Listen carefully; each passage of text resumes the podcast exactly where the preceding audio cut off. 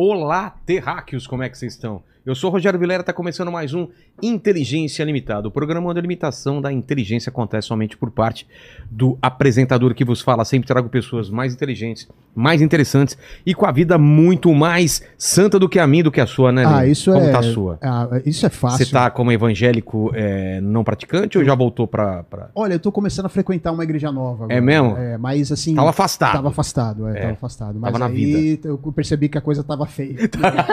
Começou a ficar feio e volta, Fui né? pra igreja, eu falei, ih, meu, a coisa tá feia. Deus fala, ele de novo, cara, olha só. Vê se... Você só me dá trabalho, meu filho. Ô, Lênis, como vai ser a participação do pessoal nessa live maravilhosa? É isso aí, ó. Você manda pra nós o seu superchat com a sua pergunta ou com o seu comentário, tá bom? A gente promete ler até uns 5, 6 comentários ou perguntas aí. Aí eu vou pedir pra você se inscrever no canal, se tornar membro, dar like no vídeo e ativar o sininho porque você recebe as notificações de quando a live tá começando, né? Exato. E antes de começar essa live, queria falar do nosso novo patrocinador. não é Exato, isso, Lene? Exatamente. Então vou falar com você que está em casa. Olá, Terráqueo. Hoje vamos falar do nosso novo patrocinador, o Flowwall. É isso? Flow All. Flowwall. Flowwall. Olha que legal. Todo mundo aqui tem aquela pessoa especial e que mora longe, um amigo, um familiar e até mesmo, como algumas pessoas aqui da equipe, um o web amorzinho que eu tô ligado aí, né? O Flowwall é um marketplace internacional de marcas locais, ou seja, você pode enviar para quem tá longe ou quem tá perto também, né? Por que não? É. Mas essas encomendas como flores, presentes, sobremesas, plantas vivas e acessórios. O Flowwall está presente em 35 países e só o Brasil, e só no Brasil tem quantas? 450, 450 cidades? cidades, Tá certa cara. essa informação? Poxa, eu achei Caramba. espetacular isso, né? Exatamente. Como faz? Basta baixar o aplicativo para Android ou iOS, que é o do não, no iPhone, Exato. e a- ou acessar diretamente o site que está aqui na descrição desse vídeo. Tudo funciona redondinho com os diversos recursos. Você pode fazer um chat com o vendedor para discutir detalhes de entrega, receber uma foto antecipada do produto para aprovação. Tem diversas promoções de cupons e cashback e o que eu achei mais legal, um calendário com datas comemorativas que te lembra de mandar aquele presente especial na Lene. Você Ah. nunca mais vai ser pego de surpresa. Como que é surpresa em inglês? Surprise. Em espanhol? Surpre... É, la Surpresa. surpresa. em francês? É, é, surpresi. Tá certo. em, pô, eu sei que japonês é o seu forte. É, o japonês é meu forte. É shi, Shionotaro. Obrigado, Shionotaro. Shionotaro. E pros terráqueos, tem vantagem? Claro que tem. Sim. Sempre tem. Os terráqueos aqui ganham 15% de desconto com o cupom Inteligência 15, não é isso, Lene? Isso, o cupom Inteligência 15. Válido até? Até Fim o de- fim do, de 2023. Ah, então tem É, tempo aí, ó. até Pra o saber mais sobre a Flowwall é e presentear a si mesmo aquelas pessoas especiais de perto ou de longe, basta ler o QR Code que tá na tela ou o link que tá na descrição, correto, Exato, Lene? exatamente. Tudo lá, tá lá o link na, o link na descrição, Eu QR sei, Code na tela. Eu sei que você vai usar esse negócio aí. Opa, Vai usar a Inteligência 15 aí, né? Eu vou mandar bastante. É viu? isso aí, Helene. Você que também tá em casa, usa o Inteligência 15, o cupom, e ajuda a gente, ajuda você a ser mais feliz. Karina, muito obrigado por ter vindo. Ai, eu Deu certo, hein? Faz tempo que a gente tá. certo, é, meu Deus. Estamos para marcar bastante tempo. Só que já de cara eu tenho que falar para você, a, a, prim- primeiro agradecer a tua presença e segundo é me desculpar, porque eu sou um cara interesseiro e eu peço presente para os meus convidados em vez de dar presente. Você viu? É. Ah, mas a, a nossa presença aqui já é um presente pra nós. Poxa, obrigado. Qual é o presente que você trouxe para mim? É um Olha. presente inútil ou útil? Olha, ele é útil, na realidade, É. poderia. Pode, pode. Ele é grande, hein, Karina? Grande, Ô, você ô, Lene. Eu achei que estava faltando algo mais feminino aqui no É cenário. verdade, é verdade. E você tem uma área grande aqui, gente. Vocês estão vendo só um É, pedacinho. não é enorme aqui É pra fora. enorme, então não se preocupe em ter que pôr Deixa- aqui. deixa eu ajudar Olha aqui. ó. Olha só! A gente vai ter que tirar a geladeira dali. viu? É! Lênis, Uau. é o maior presente até agora, hein? Que bocão, hein, Posso abrir aqui? Olha lá, pode abrir. Ixi, tá com nó, tá com Tá nó com aqui. nó, tá É. com nó. Tem tesoura, gente? Tem, tem tesoura. Vamos lá, Lene. Já tô Olha causando só. aqui, né? Aqui, ó. Olha, eu vou explicar o porquê Tá. desse Corte, quadro. corte. Parece aquelas. aqu- Aquela do. Apagou aqui, olha. Olha lá. É um quadro que já fez parte da minha casa. Ó, olha aí. Olha lá, ó. Aqui. É um. Eu não tô entendendo. É, um, É uma boca com uma língua cheia de flores. Ah, Ele já fez parte da minha casa, hoje eu acabei renovando, tem outros quadros lá, mas eu acho muito interessante e eu eu tava com na tua frente aqui. E qual é a mensagem que eu acho interessante e tem a ver com o seu trabalho também, né?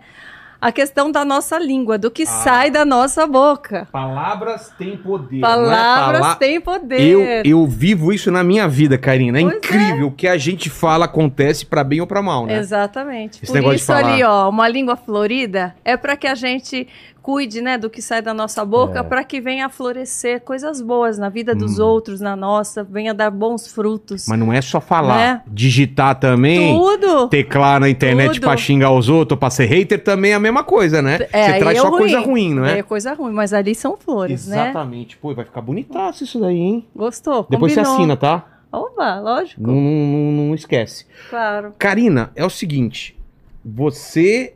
Pô, Eu tô fez- tensa hoje, hein? Relaxa. Sabe Porque normalmente você tá do outro lado. Você É, tá. é, E hoje tá eu entendo, é. porque vão tantas pessoas lá no meu podcast e eu tô sempre tranquila para recebê-los. É, né? Porque E daí as pessoas falam, ai, eu tô tensa, como nosso eu pedi trabalho é mais toalhinha." fácil. né? O trabalho de quem tá aqui é mais fácil, né? É, é só tirar as dúvidas, perguntar, e o outro Mas lado relaxa, é mais pressionado, Eu né? quero saber desse livro que você tá aí na. Olha, eu achei a capa linda Olha, demais. É o Mais Forte Corajosa, um lançamento pela Ó, editora. Vida, recém-lançado, gente, tá fresquinho.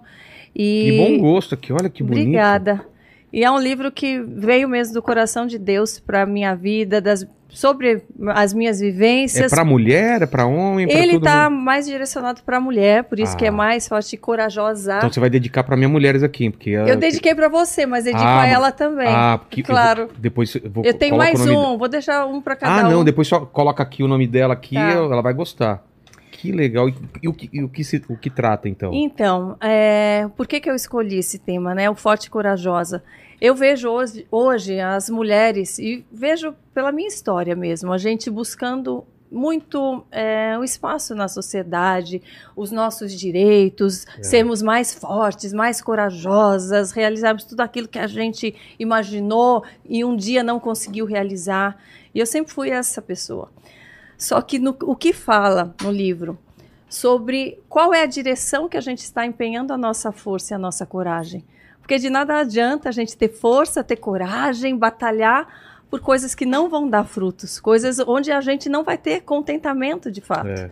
Eu passei, eu falo, 40 e poucos anos da minha vida justamente sendo essa mulher, que me reconhecendo como corajosa, autossuficiente, que conquistou Vai tudo lá e aquilo faz, vai não lá e depende faz de, de ninguém. de ninguém. E eu cheguei um tempo em que eu percebi que eu nunca estava encontrando contentamento. Você queria ser cuidada também, não só cuidar dos outros, né? Não só fazer a coisa É, acontecer. e, e também não é só isso. Eu estava buscando coisas pro meu mérito, coisas egoístas, fúteis, Porque, mas você acha que sabe também? porque foi te ensinado que você tinha que fazer isso? O que, que você acha? É, Então. lá, é lá de trás que vem o problema? É, você sabe que eu até é, eu falo aqui no livro sobre isso, né? Porque eu passei a rever a minha história também. E eu, eu nasci prematura, eu fui É? uma menina assim que que era pequenininha de Nasceu natureza, pequenininha. pequenininha, e eu vejo assim uma um incentivo que sempre foi um bom incentivo por um lado dos meus pais para que eu não fosse aquela criança é, mimada, super protegida e que eles valorizavam é, meus potenciais, mas sempre me fortalecendo. Não, você pode, você conquista, você quer. Sempre me ajudaram. Sempre tive uma família e pais com presentes, Sei. muito presentes e motivadores. Seus pais faziam o quê? Minha mãe hoje, ela, ela era professora, hoje ela tem uma ONG há 33 Poxa. anos na comunidade do Paraisópolis. Ela que fundou a ONG, ela Pô, está à é frente da perto. É, aqui perto. Ela é professora do quê? Ela era de ciências e biologia. E teu pai? Meu pai é empresário, trabalha com pavimentação. Sei. E, então eu sempre tive uma família muito unida. Tinha um irmão que faleceu, ah, vai fazer 11 anos, Poxa. mas nós sempre tivemos Mais velho ou mais novo? mais velho, mais velho. E daí eu tive essa, esse incentivo. Só que eu me perdi no momento em que eu não tinha é, uma fé, de fato, eu não tinha um direcionamento bíblico. Hoje eu percebo com Mas relação a família isso. era cristã ou não? Você cresceu na igreja? Eu cresci não na igreja, eu estudei em colégio de freiras, Sei. no Santa Marcelina, na minha infância.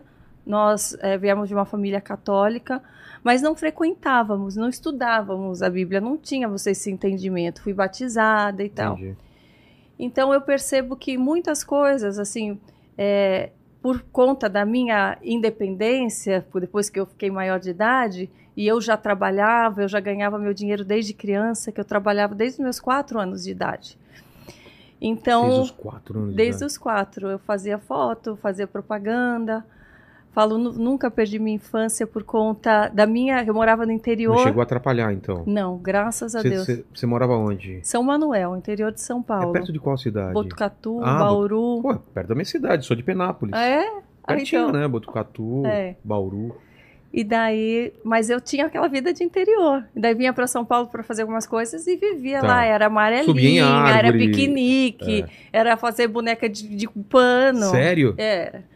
Que legal. Então, eu tive uma ótima infância. Então, e tinha noção de que o meu trabalho valia também. Então, e gostava daquilo que eu fazia, não era obrigada, aqueles pais que obrigam, vai lá e eu ah, não quero, né? Gostava. E, de- e ao longo da minha vida, depois que eu conquistei tudo aquilo que eu imaginei que eu queria, que era ter a minha independência, ter uma família, ter minha casa, ter meu dinheiro, ter uma profissão, eu senti vazia. Mesmo me sentindo forte e corajosa, Sério? eu senti, fa- Faltava alguma coisa? É, você sentia que tinha uma lacuna? O que que era? tinha, tinha um, uma, um não contentamento. No processo, quando você estava conseguindo as coisas, você não sentiu isso. Foi quando você conseguiu a maioria das partes das, das coisas e falou: era pra eu estar completa agora e não tô, é isso? É, Mas é. no caminho você tava eu tava sempre achando pensando em ir em pra mais, frente, em em mais, e mais, e É. agora é isso, agora o que falta é aquilo, agora Sei. é aquilo. Daí foi aí, eu acho que culminou com a história da minha conversão e tal, a gente vai falar sobre isso, mas foi quando chegou num ponto que eu tive que olhar para minha vida e parar, porque até então eu só estava conquistando, É. só estava indo, tudo dando certo, entre aspas, só que Dentro do que você Dentro- imaginava que era, É, tava dando certo, né? dentro, é, dentro do que as pessoas viam de fora também, dentro do que eu divulgava também. E é muito ruim, né? Tipo, todo Muito. mundo achar que você tem que estar feliz e por dentro você falar, mas eu não tô feliz. É, o que e a galera não deve entender, falar, ah, é mal agradecida, Isso. como pode... Mas Não- eu mesma falava, será que eu estou sendo mal É. agradecida? Será que eu, eu nunca estou satisfeita com o que eu tenho? O que, o que que é isso? Mas eu tive um entendimento na minha conversão. Foi daí que eu entendi. E o livro é sobre isso, sobre como a gente descobrir a força e a coragem e direcionar para a coisa certa, para um propósito maior. Não só querendo e, e conquistando coisas que são passageiras, mas coisas que ficam, né? Então, e aí é- isso é um processo, onde eu falo em 10 capítulos sobre como a gente vencer os medos, como a gente é, vencer aquela sensação de insuficiência, quando- como olhar para o passado e não sentir o peso da culpa para seguir adiante. É, também você não pode ficar olhando muito pro passado, senão você não consegue Então, seguir, né? Mas muitas pessoas ficam presas no passado. Você né? sentiu por, isso por conta de, de feridas, por conta Escolhas de erradas. escolhas erradas, você se autopunir. Fala, poxa, eu perdi 40 anos da minha vida, como assim? Ou às vezes você pode culpar outras pessoas, né? Então, aí eu falo sobre cada obstáculo que faz com que a gente não alcance um potencial de contentamento. Porque hoje eu entendo que a felicidade é você se sentir é, preenchido com contentamento com aquilo que você tem É. né? Eu passei a ser mais grata, e foram tantas coisas assim que eu descobri e eu percebo, como eu disse, as mulheres hoje muito perdidas, Eu desejando tanto mostrar para os outros, para elas mesmas também, falar, eu não quero mostrar para ninguém, quero mostrar para mim mesma. E eu era assim. Eu tinha um desejo de mostrar, de mostrar que eu podia. E quando eu passei a perceber que tudo isso eh, não estava me levando à alegria mesmo, eu não tinha paz, eu não dormia bem, eu estava sempre pensando o que está acontecendo, por que disso. E, e depois né, de, de fazer essa reflexão, e junto né, à luz da Bíblia, junto com o Espírito Santo, eu, eu passei a, a entender o que era. Né? E a, a parte de ser corajosa, você fala, é de aceitar uma mudança brusca também? É, de, de corajosa de, assumir de um assumir chamado. um chamado, exato. Porque é difícil, quando você já tem uma vida é, Consolidada. consolidada, um trabalho, É. uma imagem social. É, é muito difícil você ter que abrir mão de muitas coisas, de fazer renúncias. É preciso ter coragem. E o que dá coragem? Daí eu conto um pouquinho para mim o que me deu coragem. É ter realmente comunhão com Deus. É saber o que Ele quer de mim. É. É obedecer. É aquele. É no dia a dia que você vai tendo mais coragem. Porque ele vai demonstrando, eu estou com você. Ah, mas será que é para a direita ou para a esquerda? O fato da gente tê-lo como o melhor amigo e pedir o direcionamento vai nos dando coragem, confiança, saber que ele não falha, que ele não vai te direcionar para algo que vai te fazer mal. Né? Então, é, nos torna mais cautelosos, mais mansos, mais sábios, né? tendo mais domínio próprio. Uma coisa leva a outra, né? Mas eu eu achei legal o que você falou sobre, sobre o papel da mulher hoje em dia, porque eu acho que a gente, a gente vem da geração dos nossos pais, onde as mulheres, elas, a maior parte nem trabalhava, né? minha mãe trabalhava, mas é, a geração que começou a trabalhar um pouco mais ainda tinha aquele peso de cuidar dos filhos e Sim. tal, e teve a nossa geração, que é a mulher, vou fazer minha carreira, vou, vou ser independente e tal, Sim, e muitos, muitas das minhas amigas da minha idade perderam o bonde, assim, queriam ter filho, e aí quando viram tarde demais, é, conquistaram as coisas e depois olhou e falou, putz, eu não cuidei da minha parte pessoal. é, E a gente tem essa geração nova que eu não sei como que tá, né? Tá uma, tá uma bagunça. é. Tem, não sei, tem, tem, tem gente tem gente que tá indo para outro tipo de relacionamento, tem gente é, achando que não é nem trabalho, nem...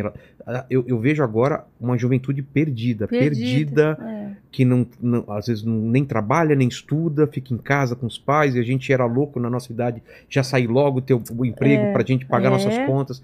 Então a gente tá realmente num, num tempo aí que tá É. todo mundo perdido. E E eu, eu, fui acho. dessa, eu com 18 anos meu pai queria É? me dar um carro, eu falei, eu não quero, Sério? pai, eu quero eu comprar o meu carro. Comprei a prestação, porque eu já trabalhava, mas não tinha tudo para Eu dar. comprei um Uno também. Eu comprei era um Corsinha preto. Eu comprei um no Uninho. consórcio, Eu chamava ele de o consórcio contemplado, não era assim que Ô, falava? É, ô Lena, eu chamava ele de Mestru.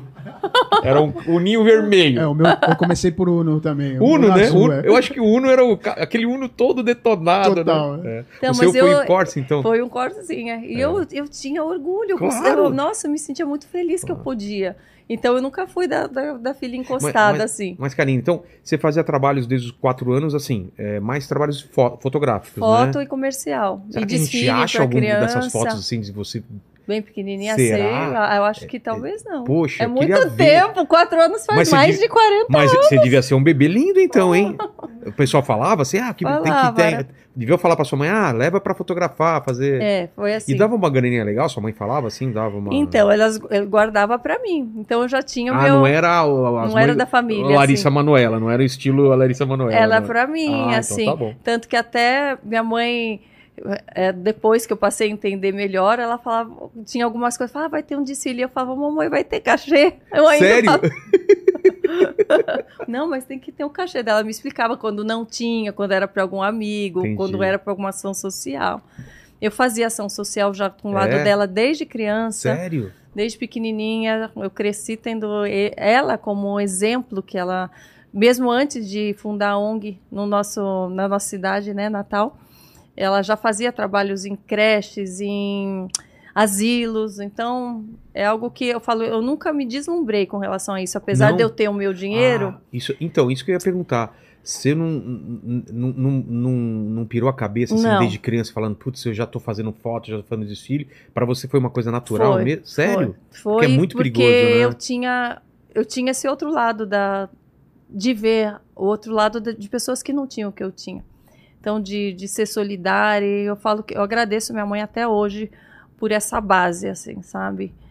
Então nunca fui deslumbrada e a nossa o nosso núcleo familiar mesmo sempre foi muito muito Mu- sólido e, e, ao mesmo tempo com o lado da humildade. Acho que pessoas, não sei, no interior acabam né, sendo Não, mais. interior é, interior é outra coisa. é. Mas então, mas pelo fato de você trabalhar com isso, você já imaginou a carreira que você ia ter por conta disso? Ou você queria ser outra coisa?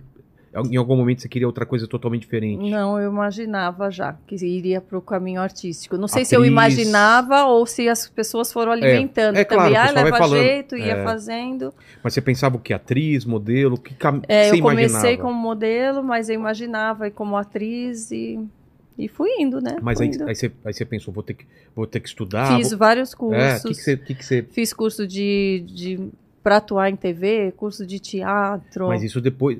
A escola morou- não, escola eu terminei o terminou. segundo grau e daí não fui, porque eu já ganhava, eu falava, vou fazer outra coisa para quê? Se eu já tenho um trabalho, quantas É. pessoas se formam e muitas vezes nem atuam naquela área. Verdade.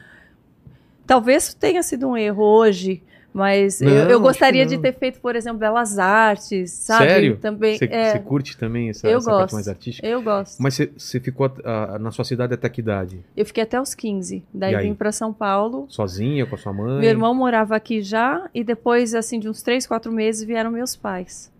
Pra- por sua causa ou ele já É, veio? veio, É, pra é. acompanhar. É, para ficar perto. E aí? E aí você come... como, que, como foi acontecendo as coisas na sua carreira? Então, daí eu trabalhava como modelo, eu não tinha altura para passarela, mas eu fazia muita propaganda, fazia... Tem quanto de altura? Eu tenho E 1,65. pra passarela precisa ter quanto? Ah, é maior, né? 1,76, 70 e pouco. é. É, faltava bastante. Ô, Lene, sabe, eu, né? acho, eu acho também é, que eu não tenho altura pra, de passarela. Você não. É. Mas hoje em dia até que ah, hoje Liga em dia são mais maleáveis, né, com relação a isso. Será? Hoje em dia tem vários padrões, já colocam umas mais cheinhas, outras é, mais diferentonas. Antes tinha muito um padrão estético, Não, um padrão de total. altura, de Minha- magreza. Que nem minha mulher também é modelo, era. Agora tá, como, tá trabalhando mais como nutricionista, mas ela tem uns 70 também, não era muito de passarela, mais então, de foto, né? daí eu fazia outras coisas, fazia muito catálogo. E daí comecei assim, até que começou na- nessa época a ter testes com modelos para novela. Ah, eu lembro dessa Uma fase que que, começa- começou, é, É, começaram a procurar. É. Foi aí que eu, Eu acho- tava. Que eu entrei na para fazer lembro a primeira novela. modelo que, que, que era a Mila. Cristi. Não é? Não era alguma coisa assim? Eu acho não, que era, não sei se foi nessa época não que ela sei, fez. era uma, era uma morena, assim, bem magra, que, que eu acho que foi a primeira modelo, assim, que foi pra, pra, pra televisão, e aí realmente veio uma, uma leva de É, modelos. daí assim que me chamaram para eu fazer a primeira novela e daí Qual foi a fui primeira novela? foi Vidas Cruzadas na Record. Faz muito É tempo. mesmo? Como foi o teste? Foi tranquilo pra você? Você ficava, Foi. nervo- você ficava nervosa? Não, eu nunca fiquei nervosa. É você? Ah, é, sou eu. Que idade você, tem, você tinha? Ah, não sei não. Mais ou menos. Sei lá, ali menorzinha devia ter uns seis. e maiorzinha ali com O que, aquela que é um roupa. desfile, será? Era, era carnaval. do- Carnaval, olha que de, legal. de infância, carnaval do interior. Era concurso de fantasia. Ah, tá. Ali que eu tava era concurso de fantasia. Que legal. Ai, gente, ó, como vocês acham as coisas? Meu Deus. Se achar mais, coloca aí. É. De bebê você não achou, não, né? Bebê Tô- não. tô bebê procurando. não, né? Quatro anos, É, né? Tô procurando, tô Tá, procurando. tá. Ai, Pô, que quatro não anos? tem. É. E, e você sempre teve facilidade, assim, de decorar, de falar? Ou você era, ou você era mais inibida? Eu era que- mais inibida no Sério? começo. Apesar de eu fazer propaganda e tal, eu era mais inibida. Eu era aquela criança que na escola, por exemplo, eu era Quietinha. quietinha, ficava escrevendo em diário, não prestava tanta Você atenção tinha na aula. diário? Muitos. Aquele de guardar papel, de escrever papel o dia... de carta, diário, papel era com cheiro, já né? escrevia É, poesia. Eu acho que Sério? é aí que vem é, também a minha vontade de escrever. Eu gosto É. de escrever. Eu não era tão comunicativa. Porém, é, os cursos foram me ajudando a, a me tornar mais comunicativa, mais solta. E daí, assim, fui tendo mais oportunidades também. Ajudou muito. Ah, isso é muito legal. É, Então, essa primeira novela na Record, na que, Record. an- que ano mais ou menos? Você vai, se- vai se lembrar? Mais um. Ah, eu tinha. década- Olha, vamos fazer as contas. Eu nasci em 76. Nasci em 70. Ó, e daí foi mais ou menos, acho que a primeira novela eu tinha 19 anos. Tá. Eu sou ruim Faz a conta. conta aí. Faz a conta, Alguém Lene. tem uma. Pega a calculadora aí. Tá. Mas, Ele quebra um galho aqui, É. né? Ó, que beleza. e essa novela como que era? Um papel pequeno? O que que era? Era, Era um papel pequeno, É. é, era uma participação pequena. Eu lembro que tinha a Patrícia de Sabri, lembra que ela fazia novela? Ela era protagonista, top, Mas assim. Sabia? Ela não foi casada com, com o Fábio, o Fábio Júnior, não foi? depois ela casou com um, um outro que eu não me lembro que não era brasileiro, teve Sei, sei, é filhos verdade, e tal. verdade. Faz tempo que eu não a vejo, É. eu acho que ela nem mora mais no Brasil. Foi assim. Depois disso eu fiz, ah, fiz o clone, eu de cabelo preto, eu era uma das. Ah, coloca. Vamos ver ela de cabelo preto. no- Clone No foi um sucesso Clone. absurdo, é, não foi? mas também a personagem era pequena. Ah, era o pequeno? personagem que acho que foi maior e. Que que é isso, Lene? Ai, sou eu! não, não. Não é ela. É. Cara, essa foto. Olha essa foto, que legal. Parece aqueles quadros, né? Antigo. Antigos, assim, do, do Norman Rockwell. Preciso achar onde tá Que essa legal. foto. Fazendo rolinho no cabelo. Essa é a Kika. que Olha mo- o. Que legal. Parece meu filho, né? Parece. Parece, eu já vi foto do seu filho, realmente É. parece mesmo. E aí era na frente da minha casa, um salão de cabeleireiro que eu vivia ali, Olha me petecando. minha avó também era dona de salão, É? enfim. E seus pais ficaram felizes quando, pô, via na, na Globo fazendo o clone, chamar todo mundo pra assistir, né? Ficava, via É. a realização, via É. que as coisas que eu desejava eu estava conquistando. Mas de Sabe? grana não ganha muito, né? Quando você faz papel pequeno ainda não é uma grana legal, né? Não, mas eu, como eu, isso alavancava as propagandas, Ah, aí então- por causa disso você conseguia fazer É, propaganda. é isso. Que aí que tava o dinheiro mesmo, né? É. E também, quando eu comecei, eu também trabalhava, comecei a trabalhar numa loja de roupa indiana, em São Paulo. Sério? Eu queria ter mais um tanto. Eu falava, eu, não era sempre que eu estava trabalhando, então eu falei, Tinha um garantido. tinha um garantido. E você junta, cons- conseguia guardar dinheiro? Sim, Você conseguia. era de ficar guardando? Conseguia. Eu guardava um tanto, gastava um outro tanto, gastava tipo uns 20% do que, eu, do que eu ganhava. Entendi. Sempre fui assim, comedida para gastar. Até hoje. É? sou. E aí depois do clone? Pois, ah, daí fiz Da Cor do Pecado, que foi a novela de maior destaque, que tinha a família Sardinha, que tinha o Giannichini, o Cauã, Ah, o Caio tá. Blatt, era a família de lutadores, e eu era a Maria Tatame. Essa, Aí, é, essa é do essa é do clone. clone. É, Nossa, tá diferente. é, olha que esquisita. Pintou cabelo. Cabelo, é, cabelo preto. Mas você usou lente? Não, é que é a... a- Não, é a foto, É a tá sua foto que escuro. parece, tá. Não, tava com o olho normal. E você era o quê? É, Aqui era uma muçulmana, dançarina, que tentava seduzir o... Como que ele chamava? Ah, era o personagem É que eu principal. parei, eu, eu sou velho, eu parei, eu parei na primeira versão do Pantanal, depois eu não assisti mais nada. Para, eu também Sério? não lembro muita coisa, gente. Cara, quando é manchete, não era manchete? É manchete, Manchete, exato. velho. É. Não, não. Vou te falar que teve uma outra novela na Globo que todo mundo viu, também eu vi uns capítulos aí que fez sucesso pra caramba. Qual era? O Rei do Gado. Não! ah, para! Aquela que dava um close assim pra ter... Avenida Brasil. Essa Ah, daí todo essa mundo já- viu. Eu É. não vi essa. é, eu vi um capítulo no final Eu que minha mulher assistia. O personagem que ela tá tentando lembrar é o Said. Said? Era o Ah, Said. Ah, noveleiro, Era olha o só. Said, É. isso. Você chegou a assistir essa novela, o Que Clone? era sim, o caso da... Era ela, é, na verdade. Que era Giovanna Antonelli, Giovanna era um Antonelli, casal. é. E tinha o Murilo Benício também. Também, Cara, é. Eu não sabia que você era um cara que É. entendia de novela. Já, fui, Então. já fui noveleiro, já. É.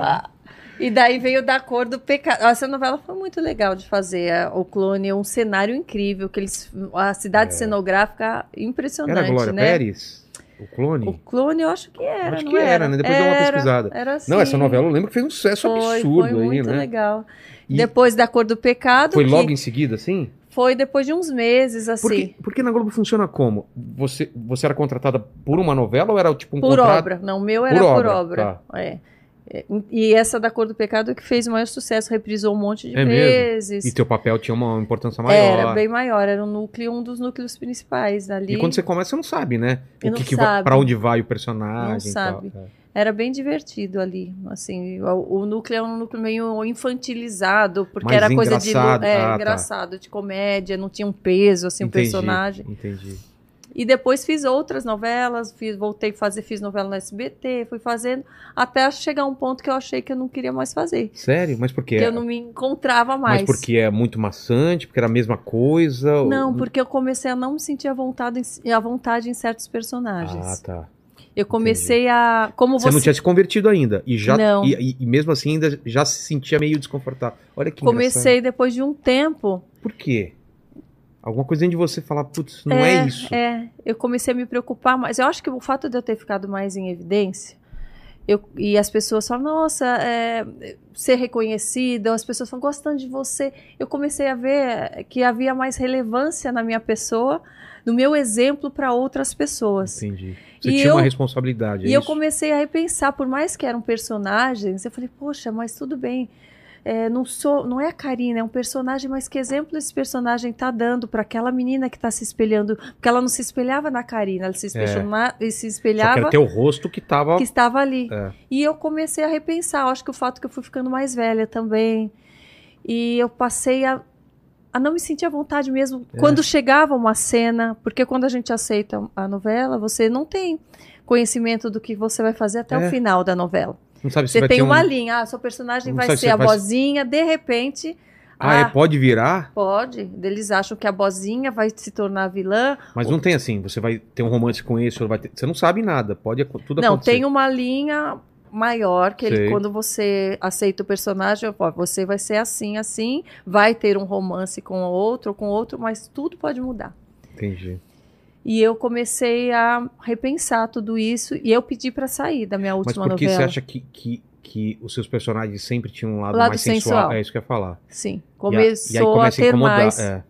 E eu não, não estava mais à vontade. Eu tinha uma cena em que tinha, sei lá, uma- Beijo, essas coisas. tinha beijo, ou tinha, ficava de, de lingerie, Ah. ou tinha que passar seminu atrás, ou tinha que Putz. estar na cachoeira, mesmo que de longe. Entendi. E aquilo começou a me incomodar. E, eu, E, e você eu, não pode falar não, né? Porque você assinou o contrato, ou, ou você pode falar essa cena eu não posso fazer. Então, eu comecei a falar de uma forma muito. Por contrato você não pode, mas eu fui Educadamente tentando. você tentava, É. ó, dá pra mudar aqui. E eu comecei a me sentir mal também. Falo, poxa, é, eu tô. Quem sou eu para Tanta gente mudar? querendo estar aqui no meu lugar e eu tô. É, e eu falei, será que o ator de fato ele não tem que estar disponível para a obra toda? É. E eu falei, então meu lugar não é aqui. Daí, no- entre Faz uma sentido. novela e outra, eu passei, a- eu tive a oportunidade de fazer um reality com a Tiziane Pinheiro, que foi o, o Simple Life, onde Como- nós éramos nós mesmas. Ah, e, e como, como- era- um formato de fora, É, né? o formato de fora, que era a Paris Hilton, que É, então, fazia que era? fora. Era vocês, tipo. Era tipo duas patricinhas na- vivendo no numa campo. chácara, numa fazenda. Alguma... É, É. isso foi muito legal. Foi, O- muito. O, de vocês foi a, prime... ou foi a primeira versão ou teve Só outra? teve, só teve Só a teve nossa essa? versão. É, mesmo? É, não teve, porque depois a Tia se engravidou, Ah, na época tá. ela não tinha filho, ela estava com o Roberto, mas não tinha Sei. filho. E, E, você depois curtiu de, de fazer esse? eu gostei muito, a Tis também, até hoje a gente lembra com É. o maior carinho. E eu gostei de poder ser eu mesma, sem personagem. Ah, é verdade. Aí você não tinha roteiro, né? Ai, eu falei, uau, que bom que é não precisar me moldar, fingir que eu sou uma outra coisa que eu não sou. Falei, que legal, eu Isso quero virou mais uma chave disso. em você, então. Foi. E daí eu decidi mesmo deixar de lado a carreira de apresentadora, e de atriz e fui fazendo outras coisas, apresentando, me tornei repórter do Domingo Espetacular, fazendo umas matérias mais de aventura, Aventura o quê, por exemplo? tipo descer de um prédio de não sei quantos Para. andares. E, e de boa pra você, essas eu coisas? amava essas coisas. Bungee Hoje não. jump, é- Bang jump, Sério? paraquedas, tudo. Mano, eu amava. sério que pra você era de boa essas coisas? De boa. De coisa radical Hoje, assim? hoje eu Hoje você não tremo. faz, mas por causa do filho ou porque você tá Também. mais medrosa mesmo? Tô mais medrosa e, e também filho muda tudo, né? eu comecei a falar, não, não vou me arriscar. Como é que eu fiz isso? Antes eu falava, ó, se eu tiver que morrer, vai- se for minha hora, vai ser. Sério? Eu falava, se for minha hora, Deus não manda morrer, É. né, não vai fazer eu morrer na hora que não for. E hoje eu sei que a gente não deve Você não tinha ficar medo de altura nem nada? Não. Sério? Hoje eu fico assim, ó, tenho um pouquinho de claustrofobia, fico num lugar muito fechado, já me dá um, um, né, uma sensação Sei. ruim. Que louco. A gente muda. É, é, muda, claro. eu nunca tive medo de, de voar de avião. Quando meu filho nasceu e tinha uns meses, eu comecei a ter medo. É. Hoje, hoje eu não tenho mais medo, mas eu ficava assim. Esse negócio cair, meu É, filho tá com é, meses de idade. É, são outras responsabilidades, né? A gente para de brincar assim É. com, com a vida, né? O Lene, que não tem filho, tem medo de tudo também, né? Poxa, de avião eu tenho medo pra caramba. É, Quando começa a pegar aquelas turbulências. Nossa, minha mulher, quando tem turbulência, É. ela, ela crava as unhas dela na minha mão, fica. Até hoje ela- eu falo, meu, não, avião. Porque veio, vem gente especialista aqui, os caras falaram, turbulência não derruba avião. é, porque passa Ele é pre- no meio da nuvem. É, ele é preparado pra isso. balança também. Só que aí eu né? falo a segunda parte ela fica preocupada. Só turbulência, não. Mas... Tem que ter um monte de. co- Três ou quatro coisas coincidentes darem errado pra derrubar, mas só a turbulência não derruba, entendeu? Mas eu não precisava falar isso, porque ela continua ficando preocupada. É, agora você vai ter unhas cravadas É, ainda. e aí você co- começa então a fazer reportar. A Fazenda vem quanto? Vem nesse, nesse período ou bem depois? A Fazenda veio depois de uns, sei lá, três anos, quatro anos, por aí. Que veio a Fazenda. foi? você- foi- você- Foi maravilhoso, foi um super desafio, mas eu já tinha tido um preparo, vamos dizer, de- do Simple Life, É, então. que era de fazenda, um de reality, sítio. é. Na época do Simple Life eu era fresca, assim, sinceramente, eu era Não estava fresca. acostumado a colocar a não mão tava, na massa, assim. É, não estava acostumado a, a lidar com estrume, com com cuidar de limpar baia, com limpar peixe. Eu não tava Então, mesmo. eu também não tô. Deve ser. Você tem que se acostumar com Eu essa fiquei, parada, né? eu tinha nojo. Hoje em dia não tenho não, não É? tenho mesmo. Eu tinha nojo de, tinha aflição de, de coisas que, que hoje eu dou risada assim. É. Mas quando eu fui pra fazenda, eu já tinha uma experiência, eu já amava aquilo, eu passei a gostar mesmo. Sério? De cuidar dos bichos, de estar lá em contato com as coisas, passei a gostar. Eu acho que isso facilitou o meu tempo na fazenda. Mas eu acho que a- a- o fato de ficar longe da família, de ficar sem saber o que estava acontecendo fora Do ambiente. casada, tava solteira? não, estava Ah, solteira. então mais fácil. É. Mas foram três meses sem notícia. como que é, assim, ficar... Eu É. não, não consigo imaginar como é você ficar confinado, tem câmera pra caramba, você esquece realmente que tem câmera ou você, você lembra sempre que tem câmera? eu vejo muitas pessoas falando que esquece. É. Eu, por nenhum minuto, eu esqueci. Não tem como, Eu né? não esqueci porque era muita câmera. E, e tem também os ninjas, né? Que falam que são as pessoas de preto que ficam atrás de umas câmeras andando. Sério? Ficam, ficam encapuzados. Você não Tá. vê para não ter troca de olhar Sei. e tal. Mas dentro da casa é câmera, igual tem aqui. Mas fora, nos ambientes, Tá escondido. tem os ninjas. Ah, então tá. você vê pessoas ali circulando, você vê que você tá batendo papo, tem um cara ali abaixado. Ah, e você lembra, aí você acaba lembrando que É, aquilo é... é. Então eu eu me segurei muito. Eu fui eu mesma, só que com sabedoria também, assim, O sabe? pessoal, não sei se falaram aqui, né, Lene, se foi do BBB ou da Fazenda, falaram que o cheiro e a nojeira, às vezes, o negócio, não, não- o pessoal não limpa, aí tem uns cantos, assim, e unha que o pessoal Acho corta que e foi os dê. dois, né? Foram os os dois. Falaram que é meio brabo, na- assim, dependendo da versão da, na minha na sua não edição, teve isso, que tem um não. pessoal meio porco aí, né, que vai deixando a sujeira lá e você fala, meu, vai ficar assim mesmo? Não, na minha edição não tinha, não. Mas a gente passa a observar assim como é, é, é interessante ver a diferença, né, de, de temperamento das pessoas. Porque eu Você é sempre. calma. Eu sempre fui pacífica. Muito. Sempre, sempre. Dá pra ver você falando que você é muito calma. Eu sou mesmo. Eu sou calma. Eu E lá te- você conseguiu manter isso? consegui. Porque tudo é Consegui, feito pra te tirar dessa paz, Tudo, né? tudo. Então, Mas eu preciso. Não é assim que eu estava de boa. sei. Mas foi mais fácil. Acho que é mais fácil para quem já tem um temperamento mais suave do que quem é mais explosivo. É. Então, eu descontava, vamos dizer, toda a minha atenção, meus medos, ou até às vezes raiva de quando alguém estava fazendo algo errado, ou tentava me tirar do sério. Eu não descontava na pessoa, respirava mil vezes, eu ia para lá para o meio do, do jardim e descontava aquela vontade de berrar na hora da prova. Quando Ah, tinha aquelas tá. provas de atividade, mas eu ah, soltava tudo, Entendi. assim, sabe? Parecia que saía um leão de dentro. E, e- e você acha que você ganhou por quê? O que, que foi que, que a galera gostou? O que, que você viu de, depois de comentários? O que, que foi? Olha, é, muita gente tinha uma visão distorcida da minha pessoa. Ah, tem isso também, né? Pela As- primeira vez viram É, você mesmo. É, as pessoas tinham a visão da, da, da menina mais fútil, daquela realmente que só fica lá posando de biquíni, que eu tinha posado para Playboy Fazia tempo, antes. aham, Ah, tipo, então era uma, uma sex symbol É. que, que não pensa, É, que é tinha fútil. sido assim um ano depois da Playboy, Entendi. mais ou menos. Só que eu já estava passando por um processo, porque eu, já, eu tinha me arrependido muito de ter posado para Playboy. Muito, muito, muito, muito. Logo depois? Logo depois. Eu falo que foi um ato meu de, de rebeldia.